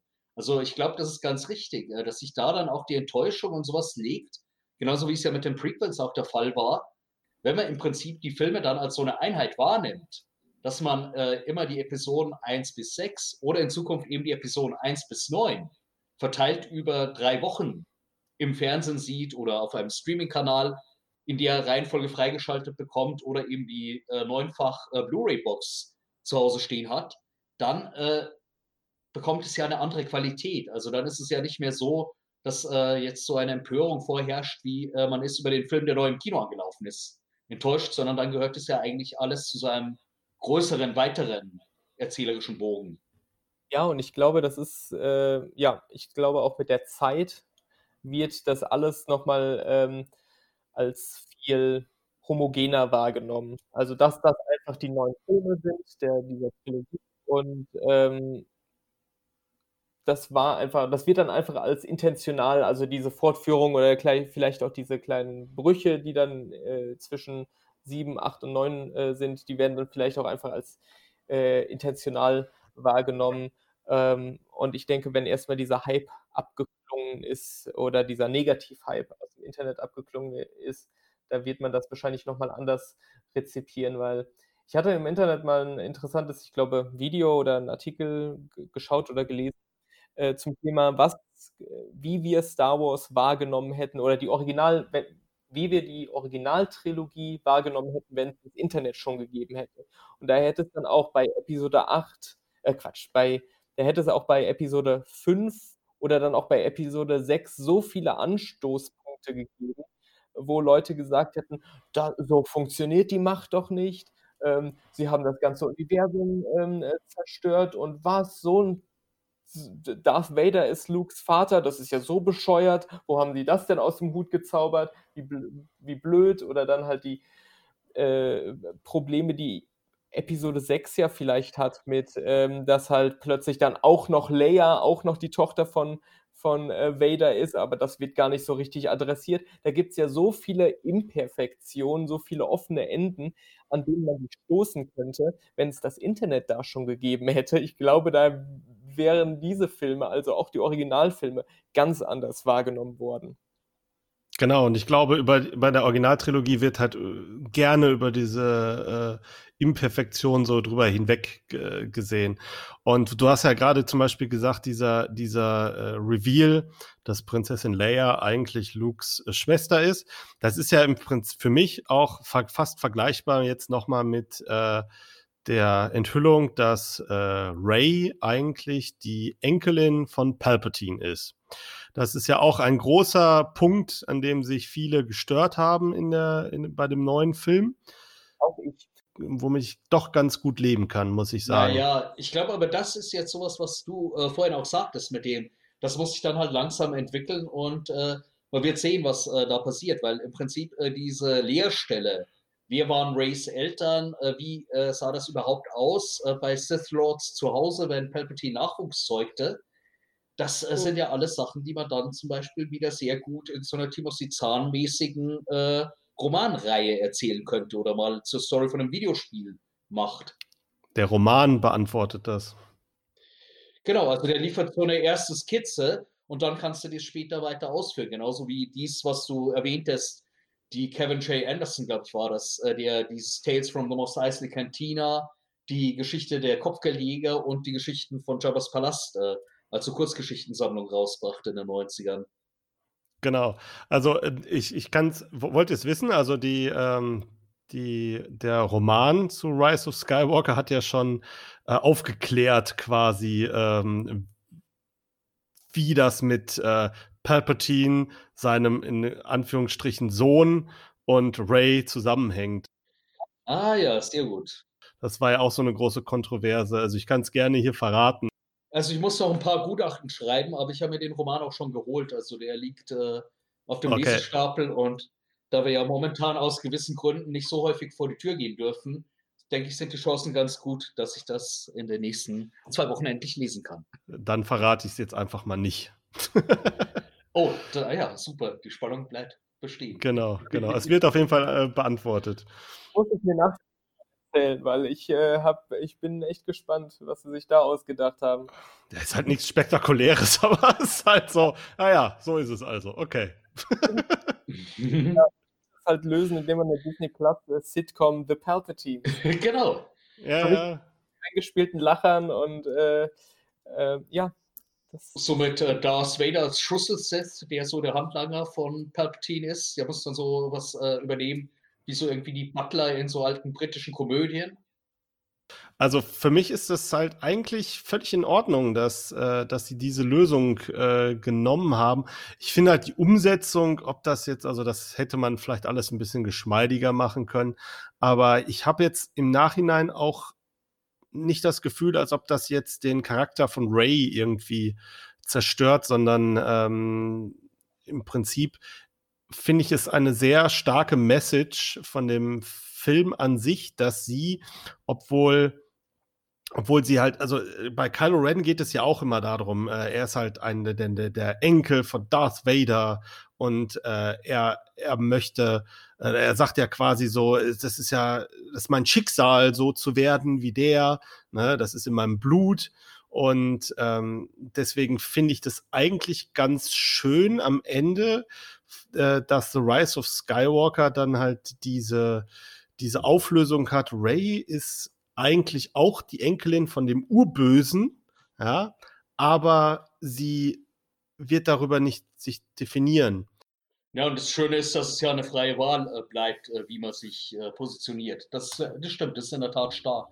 Also genau. finde ich, ist eigentlich die Handlung auch äh, von Rise of Skywalker, äh, trotz aller Pacing-Probleme, aller Rhythmusprobleme, die der Film hat, ist es eigentlich auch eine bessere Handlung als in Return of the Jedi. Also ich empfinde äh, The Rise of Skywalker eigentlich auch als die zufriedenstellendere Auflösung, weil nicht wieder ein Todesstern vorkommt, weil nicht einfach so häufige Konstruktionen kommen, wie die Sache mit Leia als Schwester von Luke, was dann gar nicht weiter aufgelöst wird in der klassischen Trilogie. Keine Teddybären. Ja, für 30 Sekunden kommt sie mal kurz vor. Aber das ist ja in Das Ordnung. Die sind ja auch nicht so schlimm wie Jar Jar. Das stimmt. Also ich mag die Auflösung letztendlich, was sie dann machen, sobald man einmal über dieses Reveal drüber hinaus ist, dass, äh, dass Rey äh, die, die Enkelin, Enkelin des Imperators ist. Wenn man da einfach einmal drüber hinweg ist, dann finde ich alles, was sie damit machen, super sogar. Also ich finde es richtig gut, aber ähm, ich finde, es passt nicht äh, zum, äh, zu alledem, was in Episode 8 etabliert wurde. Und ich, daran äh, stoße ich mich immer wieder, dass äh, sie praktisch das äh, interessante, ähm, die, das interessante Novum, was in Episode 8 eingeführt wurde, nämlich dass sie eigentlich gar kein Teil dieser Geschichte sein sollte, aber einfach, einfach da reingeraten ist und jetzt äh, sich aktiv entscheidet, am Kampf teilzunehmen.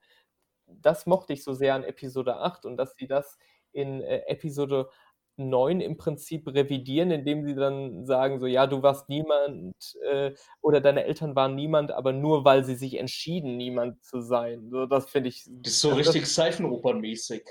Ja, ganz genau. Und das mag ich dann nicht, aber sobald sie, sobald man das dann mal akzeptiert hat, oder wenn man sich vorstellt, das wäre nicht passiert in Episode 8, ähm, dann finde ich das sehr, sehr, sehr gelungen. Und äh, die, äh, die Message am Ende, dass sie sich dann entscheidet, ein Sty Skywalker zu sein, ähm, das finde ich schön. Und ich glaube, es ist vielleicht auch was, was generell die Sequels auszeichnet, die funktionieren, wie es halt J.J. Abrams meistens auch äh, in seinen Filmen gelingt.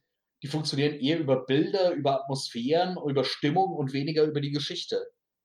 Also, das, glaube ich, ist sowohl für Force Awakens wichtig, äh, dass er eben nicht einfach eine Wiederholung von New Hope ist, sondern dass er da ganz eigene Ansätze, wunderbare Motive wie dies, äh, dass Ray in den Trümmern der alten Trilogie lebt, in diesem umgestürzten Ad-Ad. Das sind alles wunderbare Einfälle und genauso dieses wunderbare Schlussbild, wenn äh, sie die Lichtschwerter von Luke und Leia vergräbt und dann äh, die Skywalker Farm wieder bewirtschaftet. Ja, genau, alles wunderbar, finde ich. Äh, nur es, es stößt sich so sehr mit, mit The Last Jedi irgendwie, weil ich finde, das wäre alles halt eine, eine wunderbare Fortsetzung von Force Awakens gewesen, Ja, wenn es halt Episode 8 nicht gegeben hätte. Und ich finde aber Episode 8 so wunderbar und, äh, und äh, ambitioniert und äh, gelungen und da dann einfach zu sagen, das ignoriere ich.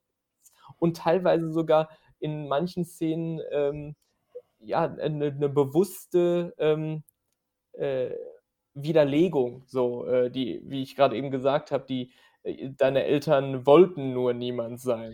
Wobei, damit wären wir bei einem interessanten Punkt, weil in der New York Times, glaube ich, war das, da war auch eine Rezension, Rezension drin, die Rise of Skywalker durchaus positiv wertete, die aber auch schrieb, dass äh, damit vieles, was in Last Jedi an äh, einfallsreichen neuen Geschichten war, auch äh, aufgegeben worden sei. Und äh, Mhm. dann wurde aber auch die interessante Frage gestellt, ist es nicht, also ist vielleicht äh, einfach dies schlicht nicht möglich, in den Star Wars-Filmen tatsächlich innovatives Erzählen zu erwarten. Also das, was Last Jedi und Empire Strikes Back realisiert haben, ist das vielleicht was, was zwar dann so alle Ewigkeit mal wieder kurz auftaucht, was aber nicht insgesamt tatsächlich das Franchise äh, bestimmt, weil es dafür dann doch zu sehr Kulturindustrie und zu sehr Mainstream ist. Und solche Genau. äh, Erzählexperimente wie Last Jedi oder wie es Empire damals war, die funktionieren dann halt eher in einem Videospiel wie Knights of the Old Republic oder wie in einzelnen Episoden von Rebels und von Clone Wars oder wie in einem guten Roman.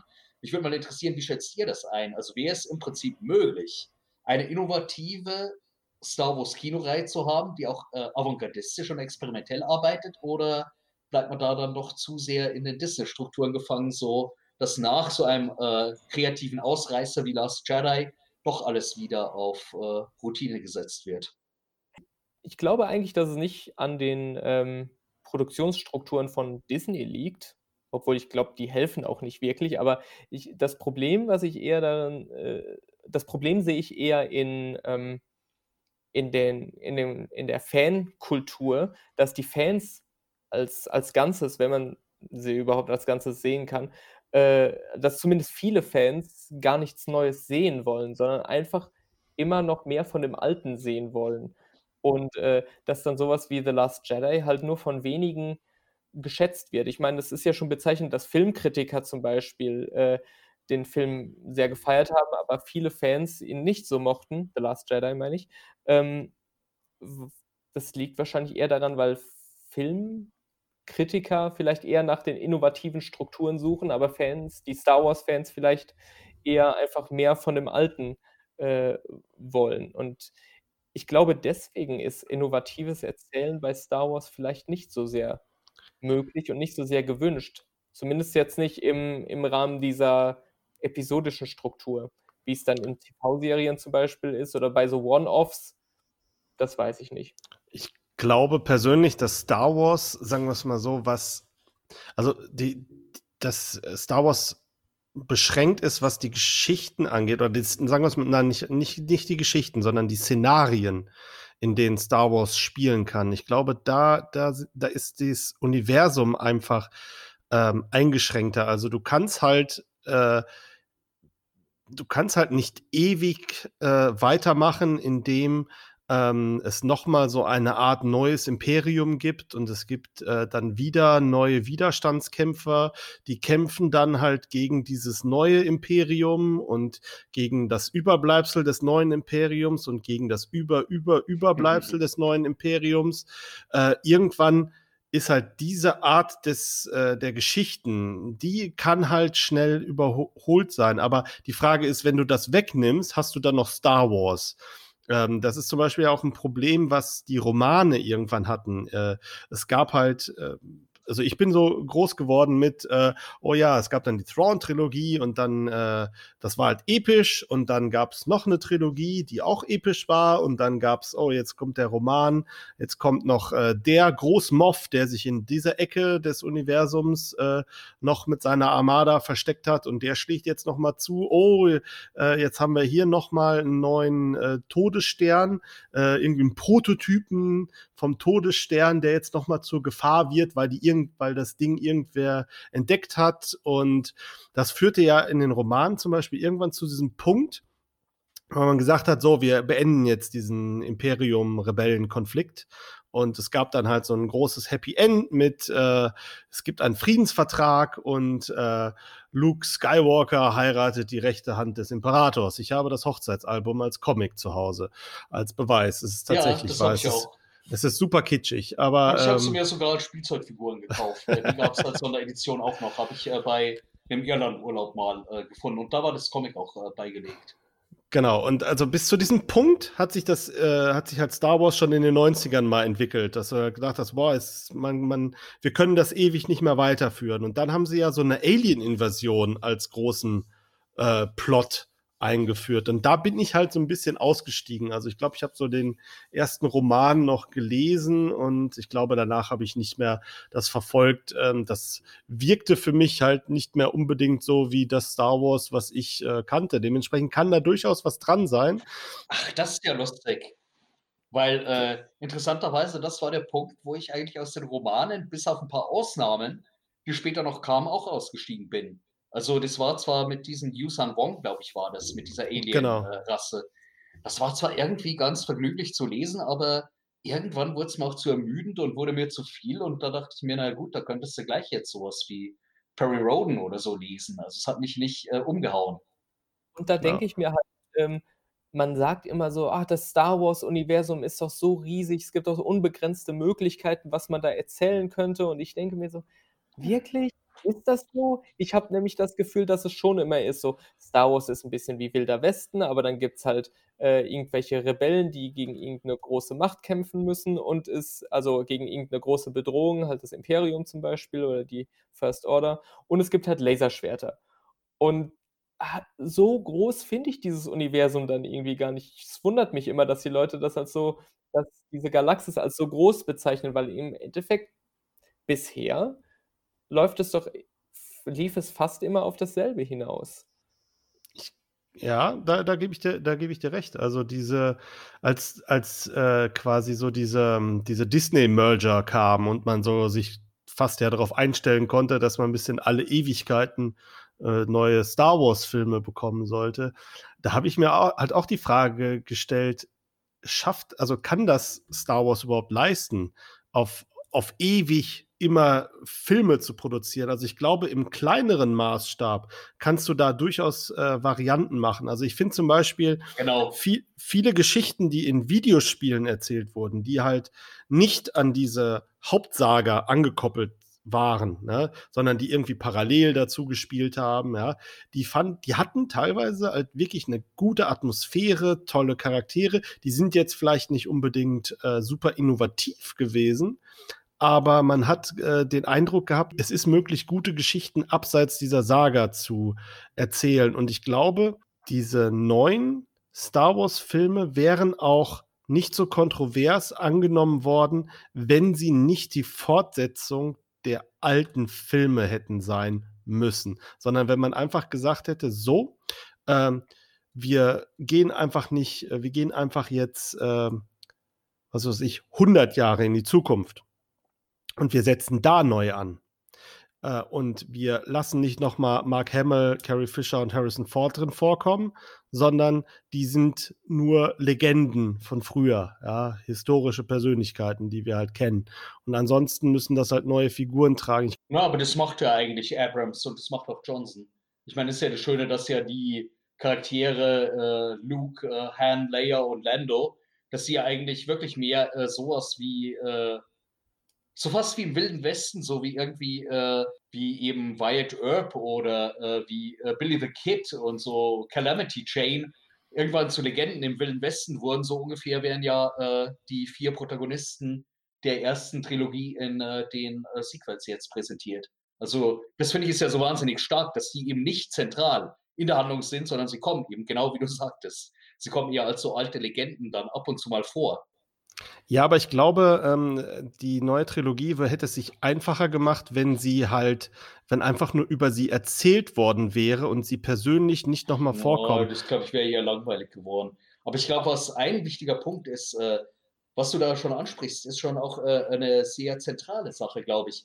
Hätte man die Thrawn-Trilogie einfach vor 20 Jahren verfilmt, wäre das vielleicht in manchen viel einfacher geworden, weil ich glaube, die Schwierigkeit war schon, dass inzwischen die zeitliche Distanz zu groß war, dass man im Prinzip die Thrawn-Trilogie, die die interessantere Geschichte als Dark Empire geboten hätte, dass man die eigentlich auch nicht mehr verfilmen konnte, weil die Thrawn-Trilogie spielt ja so zehn Jahre oder so nach. Äh, fünf Jahre. Oder fünf Jahre sogar nach. Return of the Jedi. Also von daher äh, konnten eigentlich jetzt Harrison Ford, Carrie Fisher, Mark Hamill und Billy D. Williams nur noch so als die älteren Verwandten und äh, die dann sozusagen die Staffel übergeben auftreten, aber nicht mehr als die äh, zentral agierenden Helden. Genau. Und ich meine, das fand ich eigentlich schon ganz gut gelöst, weil wären sie jetzt nur erwähnt, dann glaube ich, wäre das, das kann man jetzt bei zukünftigen Filmen machen. Also so im Prinzip diesen neunteiligen Skywalker-Komplex abschließen und was völlig anderes machen. Das fände ich jetzt auch sehr gut. Eine Ergänzung dazu noch. Ähm, als Kritikpunkt, warum es, oder vielleicht als, als Argument, warum es eigentlich besser gewesen wäre, sie nicht zu benutzen, ähm, das wäre gewesen, ähm, wenn du eine zeitliche Distanz hast zu, den, zu der Originaltrilogie. Na, ne? dann weißt du ähm, zwar, dass diese Figuren wahrscheinlich irgendwann mal gestorben sind, ne? aber für die ganze ähm, für das ganze Universum oder auch für, für, den, für den Zuschauer leben die immer noch. Verstehst Aber du? Aber das hätte, glaube ich, fürs Publikum, fürs Mainstream-Publikum hätte das nicht funktioniert. Das wäre das Prinzip, was ja zum Beispiel Star Trek Next Generation machte. Also ich meine, da kommt ja bei Next Generation kommen ja zwar dann Spock und äh, dann in Generations auch Kirk vor, aber äh, die ersten Jahre der Next Generation legten ja besonderen Wert drauf, dass man möglichst so gut wie gar nichts aus der alten Serie bringt. Ja, aber Kirk, Spock, äh, ne, Kirk stirbt. Und äh, Scotty tauchte einmal auf. Ja, Scotty, Spock und McCoy sterben aber nicht in Next Generation. Das heißt. Und die sind eher nur so ganz am Rande mal dabei. Also so, dass wirklich äh, die Center Stage übernehmen halt Picard und äh, Data und Co. Genau. Also äh, ich glaube, vielleicht mein, mein Punkt ist eigentlich, ähm, die Star Wars-Helden sind unsterblich bisher gewesen. Ja, äh, die sind aus egal was war, die sind immer überall rausgekommen und wenn du äh, wenn du jetzt Filme machst, wo sie halt noch mal Randfiguren sind und dann sterben, was ja bei allen Figuren der klassischen Trilogie bis auf Lando und Chewie passiert ist, dass dann halt als für den Zuschauer diese diese Helden von früher, die halt im Prinzip seit 40 Jahren immer noch lebendig sind, sind jetzt plötzlich tot. Deren Geschichte ist abgeschlossen. Und ich glaube, dass damit haben viele Fans auch ein Problem, dass du einfach eine Geschichte von deinen alten Helden einfach beendest. Aber das wenn, ist ja ein interessanter Punkt, weil ich meine, eigentlich wird es für mich dadurch erst spannend. Also wäre das ja, nicht der Fall, dann wäre, glaube ich, die Fortsetzung 7 bis 9 wäre für mich eher belanglos. Das ist halt die Frage. Und da, da, an dem Punkt sind wir ja jetzt eigentlich dann. Das also, ist ein wirklich verdammt spannender Punkt, weil zum Beispiel Dietmar Dart, der Schriftsteller und äh, Kulturkritiker und Science-Fiction-Spezialist, der hat in der FAZ eine wirklich tolle Kritik auch zu äh, Episode 9 geschrieben, wo er auch äh, kritisierte, wenn Fans eben dieses ewig Gleiche haben wollen, die mythologisierten Helden, die nie altern also wo er richtig darüber schrieb, dass es so ist, wie wenn sich Kinder darüber aufregen, dass nicht die ganze Zeit Sommer ist, sondern dass auf den Herbst der Winter folgt. Ja, äh, so ist das Star Wars Fandom anscheinend in weiten Teilen mittlerweile.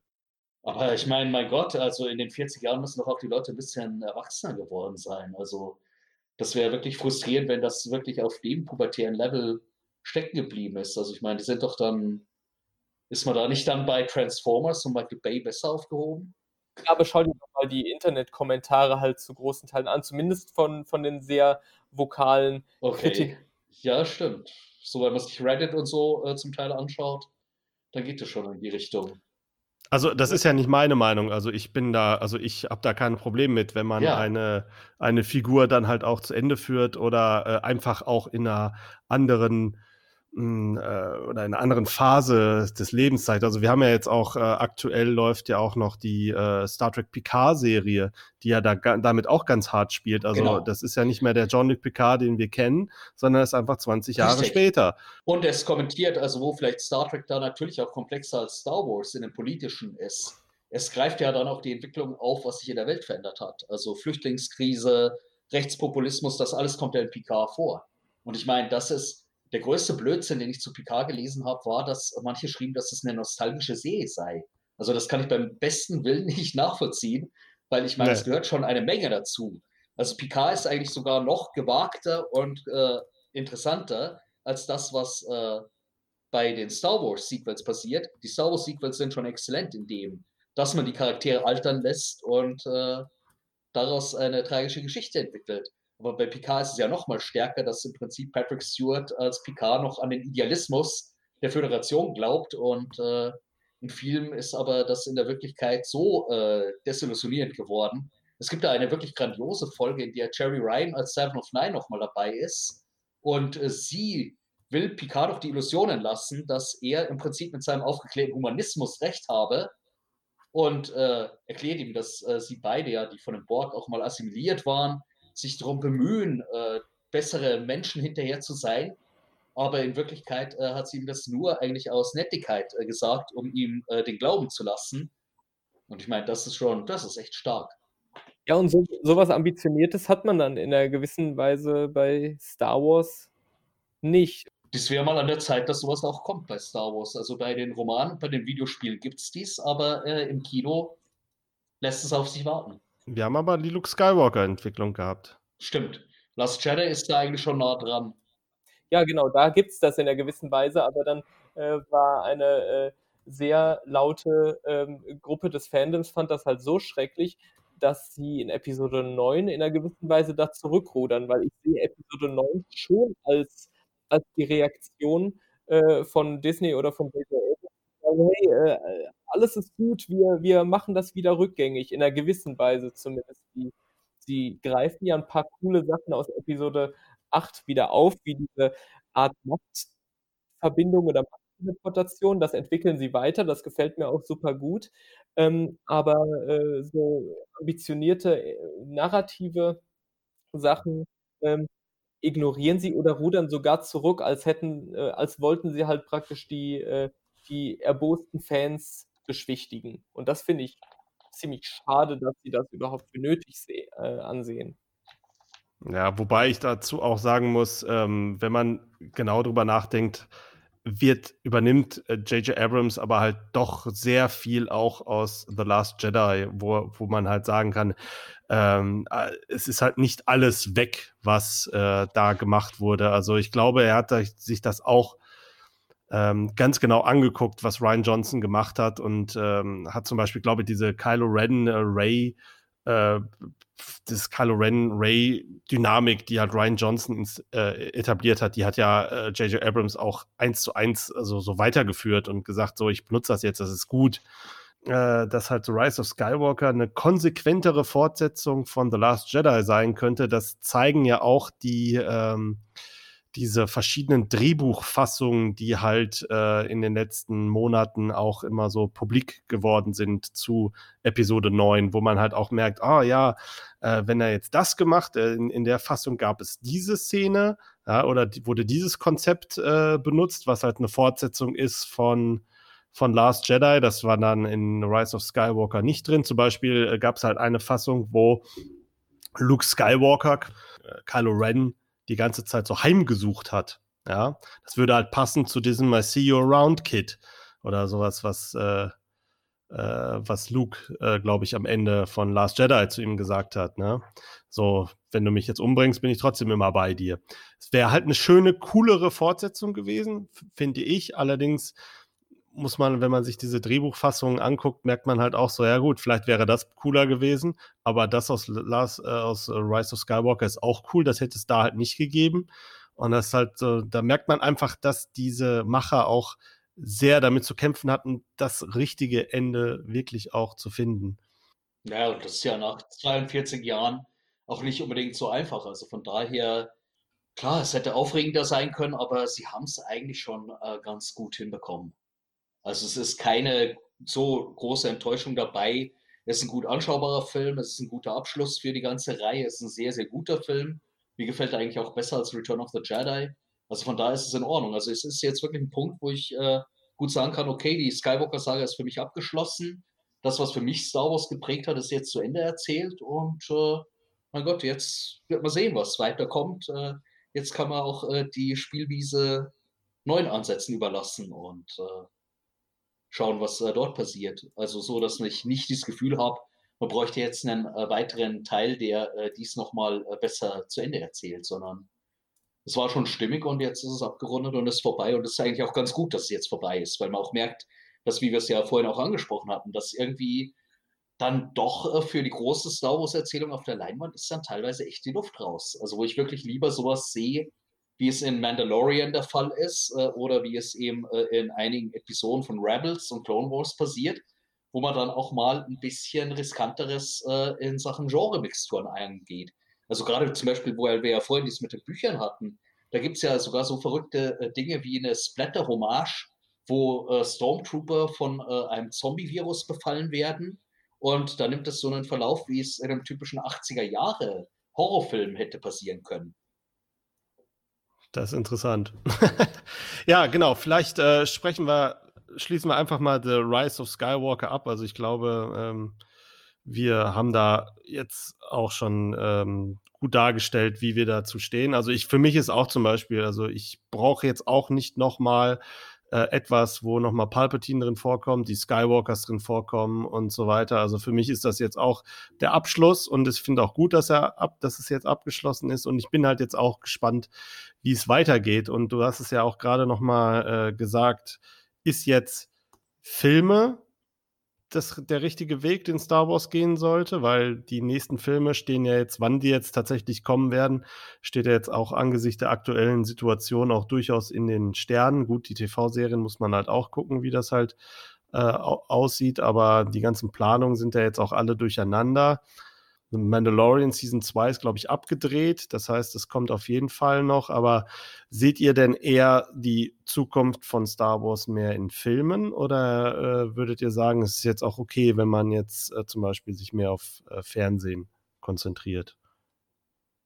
Ich meine, was jetzt ja, ähm, angekündigt ist, ist die Obi-Wan-TV-Serie, obwohl die ja auch mal verschoben wurde und so was. Also, ich denke, die werden jetzt erst mal, äh, sich verstärkt auf, ähm auf die TV-Serien wahrscheinlich konzentrieren, weil sie jetzt zumindest mit Mandalorian ja auch, ähm, eigentlich durch die Bank weg gute Rezensionen auch bekommen haben, was ja dann bei äh, bei den Kinofilmen kürzlich dann nicht mehr so war. Ähm, und ich würde mir einfach wünschen, dass jetzt erst mal 'ne Pause im Kino ist, sodass man sich dann halt auch wirklich drauf freuen kann, wenn dann in, was weiß ich, 4, 5 Jahren noch mal 'n neuer Star-Wars-Film ins Kino kommt, weil das ist auch einfach so 'ne, ähm, Übersättigung jetzt gewesen, die sehr, sehr schnell eingetreten ist. Also, eigentlich so nach, ähm nach, ähm, äh, The Last Jedi war da eigentlich so wir haben 3 Jahre hintereinander praktisch, äh, Filme im Kino bekommen und dann kam ja dann 'n 'n 1/2 Jahr später nur der Solo-Film raus und dann irgendwie noch Rise of Skywalker. Das war einfach sehr schnell zu viel und irgendwie hatte hatte man dann kaum noch Lust irgendwie auf Star Wars und diese diese Euphorie, die man hatte, als als, ähm, The Force Awakens rauskam und nach 10 Jahren noch mal 'n Star-Wars-Film kam. Also, das müsste man irgendwie noch mal versuchen, ähm, zu regenerieren. Also, von daher würde ich sagen, Fernsehserien und, äh, erst mal und dann irgendwann noch mal als als Highlight praktisch ein Kinofilm. Ja, Andreas, wie siehst du das? Ich hätte eigentlich schon noch ganz gern mehr von den Star Wars Stories auf der Leinwand gesehen, weil ich das eigentlich 'n spannendes Format fand, dass man, äh, mal mit verschiedenen Genreformen auch spielt. Aber da, glaube ich, wäre es wichtig gewesen, dass, äh, die eher so im mittleren Bereich, äh, angesiedelt sind vom Budget. Ich glaube, was bei Star Wars, äh, bei den Filmen eher schädlich ist, ist, wenn jedes Mal alles gleich über 150.000.000 kosten muss und, äh, alles gleich als, äh, Riesen-Blockbuster präsentiert werden muss. Also, ich hätte eigentlich gern auch, äh, einen Independent-Film über die Machenschaften, äh, an Jabba's Palast oder über die Mos Eisley-Kantine gesehen. Aber das wäre 'ne Sache, das könnte man vielleicht als Independent-Film mit maximal, äh, 2.000.000 Budget machen, aber mit Sicherheit nicht als Weihnachtsblockbuster lancieren. Und von daher ist jetzt vielleicht, äh, die Variante, die, äh, an neuen Serien entsteht, äh, die sich auch vom Fernsehen zunehmend lösen, sodass dann irgendwann so 'ne Art Mixtur aus Kinofilm und Miniserie, äh, dabei entsteht, ist vielleicht, äh, die, äh, beste Wahl. Wäre natürlich schön, wenn man 'n paar Folgen davon mal auch auf der großen Leinwand sehen könnte, weil allein bei Mandalorian, äh, auf so eine verrückte Idee zu kommen, dass man Werner Herzog, den Regisseur des neuen deutschen Films und Ikone des Independent-Kinos als Gegenspieler besetzt, äh, das ist schon das ist eigentlich schon großes Kino, obwohl's Fernsehformat ist. Und dann hat man eben Regisseure, die zu den Disney-Routiniers gehören, wie Jon Favreau und, äh, andere dabei. Ja, also ich würde es mir auch wünschen, dass es halt niedrig budgetierte Filme, äh, ins ins Kino schafft, im also, die aus dem Star-Wars-Universum kommen, aber, äh, ich sehe das halt bei Disney nicht. Da wäre das dann eher so 'ne Produktionsfirma wie Blumhouse oder Genau. A24, die die halt so 'n kleines Budget geben und dann man gibt denen halt 10.000.000 und dann, äh, sagt man: „Mach, was immer du damit willst.“ Und dann würde, glaube ich, Kreativität halt wirklich gefördert. Aber wenn man halt wenn 'n Film halt 100 oder 200.000.000 kostet, dann traut man sich natürlich auch nicht mehr, was kreativ Kreatives oder was Experimentelles zu machen. Und da sehe ich dann eher die Chance im Fernsehen, obwohl ich eigentlich auch denke, Star Wars gehört auf die große Leinwand, aber dann müsste es halt noch mal einen so 'n, äh, avantgardistischeren, experimentelleren Ansatz haben, wie wir das im Prinzip beim Original-Star-Wars-Film hatten, der ja 'n New-Hollywood-Film im Prinzip war. Also, grade von der Machart und, äh, von der Genau, also Spielfreude. Genau. Glaubt ihr denn, dass, äh, Star Wars ab jetzt in den Produktionen also, wir haben ja jetzt zum Beispiel The Mandalorian, der spielt so 'n bisschen zwischen den zwischen 2 Trilogien. Ähm, Obi-Wan wird auch zwischen 2 Trilogien äh, spielen. Wir haben noch diese Cassian Andor-Serie, die halt auch noch, äh, kommen soll. Die spielt auch zwischen Trilogien. Und wir wir haben jetzt quasi so wie viel wie viele Jahre sind das? 60 Jahre Star-Wars-Geschichte, die jetzt so, äh, abgedeckt sind, ne? Äh, würdet ihr euch wünschen, dass halt weiter diese diese Zeitperiode beackert werden sollte? Oder würdet ihr euch, äh, wünschen, dass man halt einfach, äh, in die Zukunft geht oder, äh, nochmal in die Vergangenheit, wie bei den Prequels, aber dann halt in eine ganz andere Zeit oder sowas. Also ich würde sagen, äh, entweder ganz weit in die Vergangenheit oder, oder halt nach Episode 9, weil ähm, ich sehe wirklich das Problem, äh, wenn, man, wenn man immer Sachen zwischen diesen, zwischen den Trilogien, zwischen den drei Trilogien irgendwo spielen lässt. So, da hat man im Prinzip diese zwei Zeiträume so zwischen, also zwischen Prequels und Original oder zwischen Original und den Sequels und da gibt es zu viele Forderungen, die Fans dann stellen, was alles passieren muss, wen man alles sehen muss und sowas. Und äh, da verstrickt man sich irgendwie äh, in, in, zu vielen Sachen, die, äh, oder es gibt einfach zu viele Erwartungen. Es ist ähnlich auch wie bei den äh, Star Trek-Serien. Also äh, ich habe jetzt, oder man hat jetzt bei äh, Star Trek PK gesehen, dass es ja super interessant ist zu schauen, was denn in praktisch so unbetretenem Terrain alles passieren kann. Man hat da einfach so einen Blanko-Check praktisch so. Man, man kann einfach sich was Neues, Interessantes ausdenken und das sehe ich bei Star Wars halt auch so. Also entweder genug in die Vergangenheit gehen, weit genug, sodass man im Prinzip auch äh, ja eine, eine, also einfach ein weißes Blatt Papier hat, was man halt voll schreiben kann mit allen möglichen Sachen oder man geht halt in die Zukunft und sagt, okay, wir, wir machen halt was ganz Neues. Aber ich habe kein großes Interesse, immer wieder zu sehen, wie halt irgendwelche Rebellen vor, sich vor dem Imperium verstecken oder wie sich die äh, Resistance äh, vor der First Order verstecken muss oder was weiß ich. Also das habe ich wirklich jetzt oft genug gesehen. Andreas? Ja, ich glaube auch, dass äh, dieser Wechsel in äh, die Zukunft oder in die frühere Vergangenheit, der äh, war ja auch stark mit dem äh, verbunden, was in den anderen Medien gemacht wurde. Also bei Knights of the Old Republic, einem wirklich tollen Videospiel von 2004, da war ja das Reizvolle, dass es so weit in die Vergangenheit äh, der Sith und äh, der Jedi zurückging, also so knapp 4000 Jahre äh, vor den Filmen, dass dabei es möglich war, dass man eher so eine ganz abgefahrene Mischung aus Flash Gordon, Space Opera und Fantasy-Elementen realisieren konnte. Oder äh, bei den Dark Horse Comics gab es äh, eine Comicreihe, die dann, glaube ich, so 500 Jahre oder 400 Jahre in der Zukunft spielt, äh, namens Star Wars Legacy mit einem Anti-Helden äh, als äh, Hauptcharakter. Das hatte dann teilweise schon fast eher so Cyberpunk-Elemente. Und ich glaube, wenn man sowas ausprobiert, dann hat man wirklich auch die Möglichkeit, äh, dass man das auch wieder nutzt, was Star Wars immer interessant machte. Dieses einfallsreiche Spiel mit den verschiedensten Genreformen. Und ich glaube, das wird übrigens noch eine wichtige Probe werden, ob jetzt Star Wars sich wirklich auf Dauer auch erhält als äh, kulturelles Phänomen oder ob es dann eher äh, so etwas wird, was man halt wie bestimmte Filmklassiker alle paar Jahre mal wieder anschaut und äh, sich daran begeistert, was aber dann eben halt auf äh, einen bestimmten Zeitraum beschränkt war. Also weil etwa Star Trek, die diskursiv orientierte philosophische Serie, die hat es ja ganz gut geschafft, dass man dann immer wieder für jedes Jahrzehnt eine neue Variante und ein neues Diskursfeld eröffnet. Und bei Star Wars, ja, hat es bisher seit 42 Jahren auch geschafft. Aber da wird man sehen, ob äh, Star Wars eben tatsächlich auch neue interessante Ansätze findet. Und dafür glaube ich, da gebe ich Yannick vollkommen recht.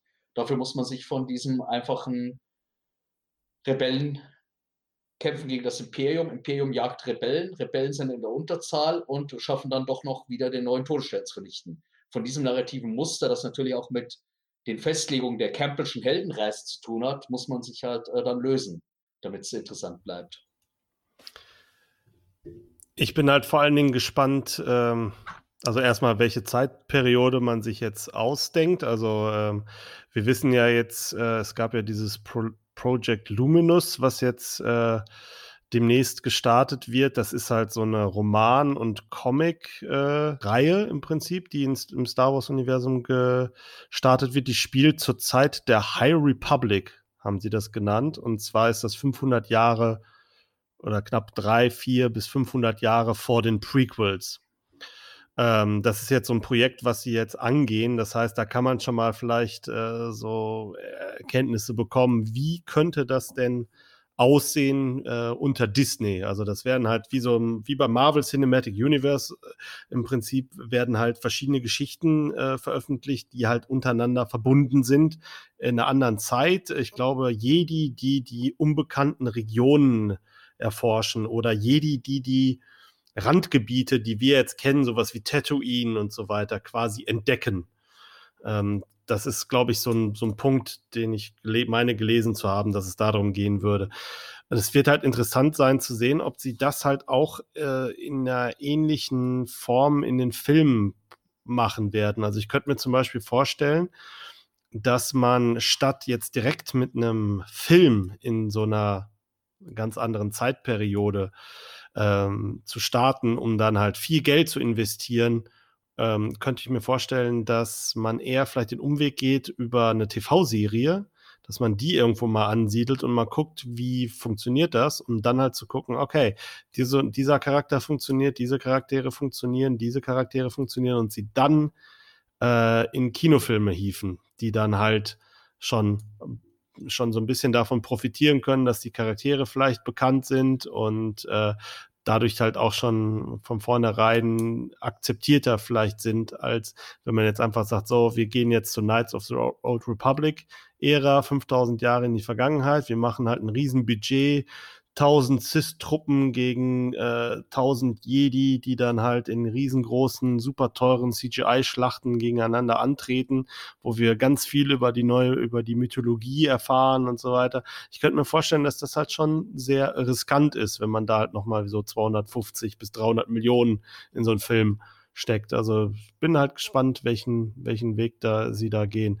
Könnt ihr euch denn zum Beispiel vorstellen, dass wir irgendwann mal einen Mandalorian-Kinofilm sehen würden? Ja, Allerdings, ich glaube, was wirklich schon Gefahr äh, auch immer wieder mit sich bringt, ist, äh, wie Disney äh, mit äh, den Sachen umgeht. Also ich meine, einerseits äh, war dieses Jahr dann viel besser, als man anfangs erwarten konnte, äh, was an Filmen rauskam oder auch an Serien.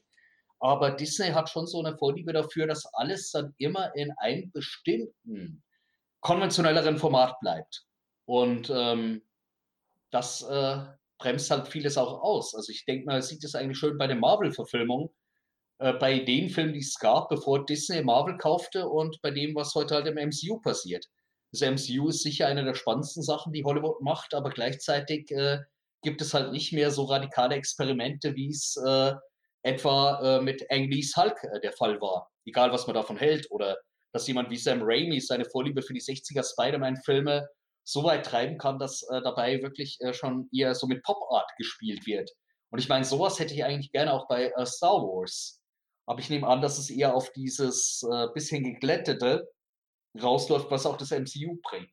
Das ist nicht schlecht, aber damit fallen halt gewisse äh, interessante, radikalere Möglichkeiten auch äh, aus. Weil zum Beispiel Mandalorian-Kinofilm, der jetzt inszeniert ist wie ein Italo-Western und diese Referenzen aufgreift und dies vielleicht noch ein bisschen weiter treibt und tatsächlich so eine Art Django-Geschichte draus macht, das wäre schon eine äußerst vergnügliche Sache. Aber ich nehme an, dass Disney da dann doch schon wieder so stark auf die Investition schaut, dass das Ganze dann doch äh, eher geglättet wird. Ja, denke ich auch. Also äh, ich denke, da gibt es so eine, einen gewissen Spielrahmen, der halt bei Disney möglich ist. Also wie im MCU zum Beispiel sowas wie äh, Thor Ragnarok oder sowas, der halt so sehr, sehr äh, also der vom Filmstil einfach sehr out there ist, also total verrückt irgendwie und bunt und knallig und sowas ist und irgendwie anders ist als jeder andere der Marvel-Filme. Aber es ist ja trotzdem nicht super eigenständig und was, was man noch nie so gesehen hätte oder so. Es ist halt nicht sowas wie Ang Hulk zum Beispiel, was halt wirklich äh, sich ja auch beißen würde mit den anderen ähm, Versionen der, der, des MCU. Also ich glaube, auch bei Star Wars gibt es da so einen gewissen Rahmen und so einen gewissen Spielraum, wie weit man sich von, von dem äh, etablierten Stil praktisch entfernen darf. Und äh, ja, ich wünsch, würde mir auch äh, eine, was weiß ich, Italo-Western-Hommage äh, im Kino wünschen, im Star Wars-Universum. Aber äh, ich glaube dann, dass das eher was für die TV-Serien ähm, ist. Also es gibt ja wohl äh, eine Episode von The Mandalorian, die sehr an die Sieben Samurai von Akira Kurosawa angelehnt ist oder sowas. das kannst du, glaube ich, in einer Folge mal machen, eine TV-Episode, weil die dann verhältnismäßig günstig ist und weil es nur mal so was Einmaliges irgendwie ist. Aber Im Kino, wenn, wenn dich der Film 200 Millionen kostet, so, du äh, also riskierst wahrscheinlich nicht, dann einen Kino-Release im Jahr halt dafür zu nutzen. Ja, ich denke, für Disney äh, wird das halt jetzt eine, eine sehr, sehr spannende Zeit werden, weil diese Selbstverständlichkeit, äh, mit der Star Wars zum Erfolg wird, wie sie das, äh, würde ich sagen, im Vorfeld von The Force Awakens äh, erlebt haben und auch noch fast bei fast allen anderen Filmen, die danach gekommen sind, bis halt auf Solo. Wobei man da natürlich auch schon sich fragen muss, ob das nicht klar war, dass dieser Film nicht in den Sphären äh, unterwegs sein würde wie die anderen Filme, was zum Beispiel das Einspielergebnis äh, angeht. Ähm, da wird halt Disney einige Fragen sich beantworten müssen, wie sie vorgehen werden. Ich würde sagen, wir machen jetzt an dieser Stelle auch mal Feierabend. Wir haben jetzt über, auf, über The Rise of Skywalker gesprochen, über unsere persönlichen Befindlichkeiten als Nerds in den 70er, 80er, 90er und 2000er. Und äh, ja, wir hoffen, dass uns Star Wars eigentlich noch lange erhalten bleibt, oder nicht?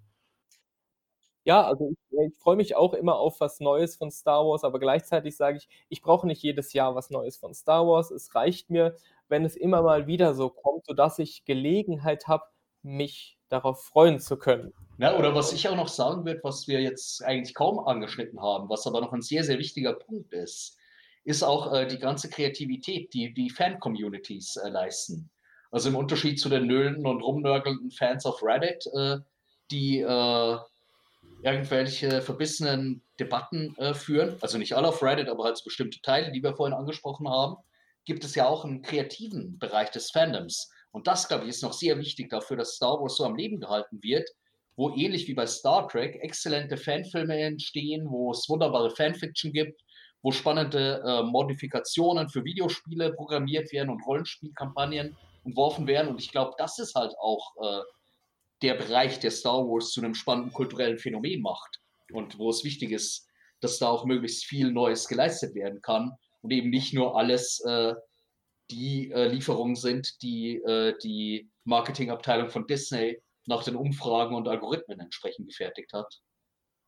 Ich denke mal, das ist auch der Grund, warum wir auch jetzt nach naja, fast 43 Jahren immer noch äh, über Star Wars sprechen, weil äh, es gab immer Zeiträume, wo Star Wars ja eigentlich nicht präsent waren, aber die Fans es trotzdem irgendwie am Leben gehalten haben. Und selbst wenn Disney jetzt auf einmal sagen würde, pass auf, wir machen jetzt erstmal für zehn Jahre keine neuen Filme und dann wieder was. In den zehn Jahren werden die Fans schon dafür sorgen, dass das halt äh, nicht in Vergessenheit gerät. Klar wird das alles dann kleiner werden, aber ich denke mal, Star Wars wird uns noch sehr, sehr lange begleiten. Ich äh, sage mal, das war's jetzt von dieser Folge des Schundcasts. Ich denke mal, dass wir uns in nächster Zeit noch mal häufiger hören. Wir haben auch noch zwei äh, Episoden für euch, die wir noch äh, vor der ganzen Corona-Krise aufgenommen haben. Die werden wir jetzt auch äh, veröffentlichen wenn ihr euch da ein bisschen wundert, dass, dass wir da vielleicht noch ein bisschen äh, anders über gewisse Themen reden, das äh, liegt daran. Ähm, ich würde mal sagen, von meiner Seite aus war es das. Ich bedanke mich und sage Tschüss. Ja, ciao. Tschüss.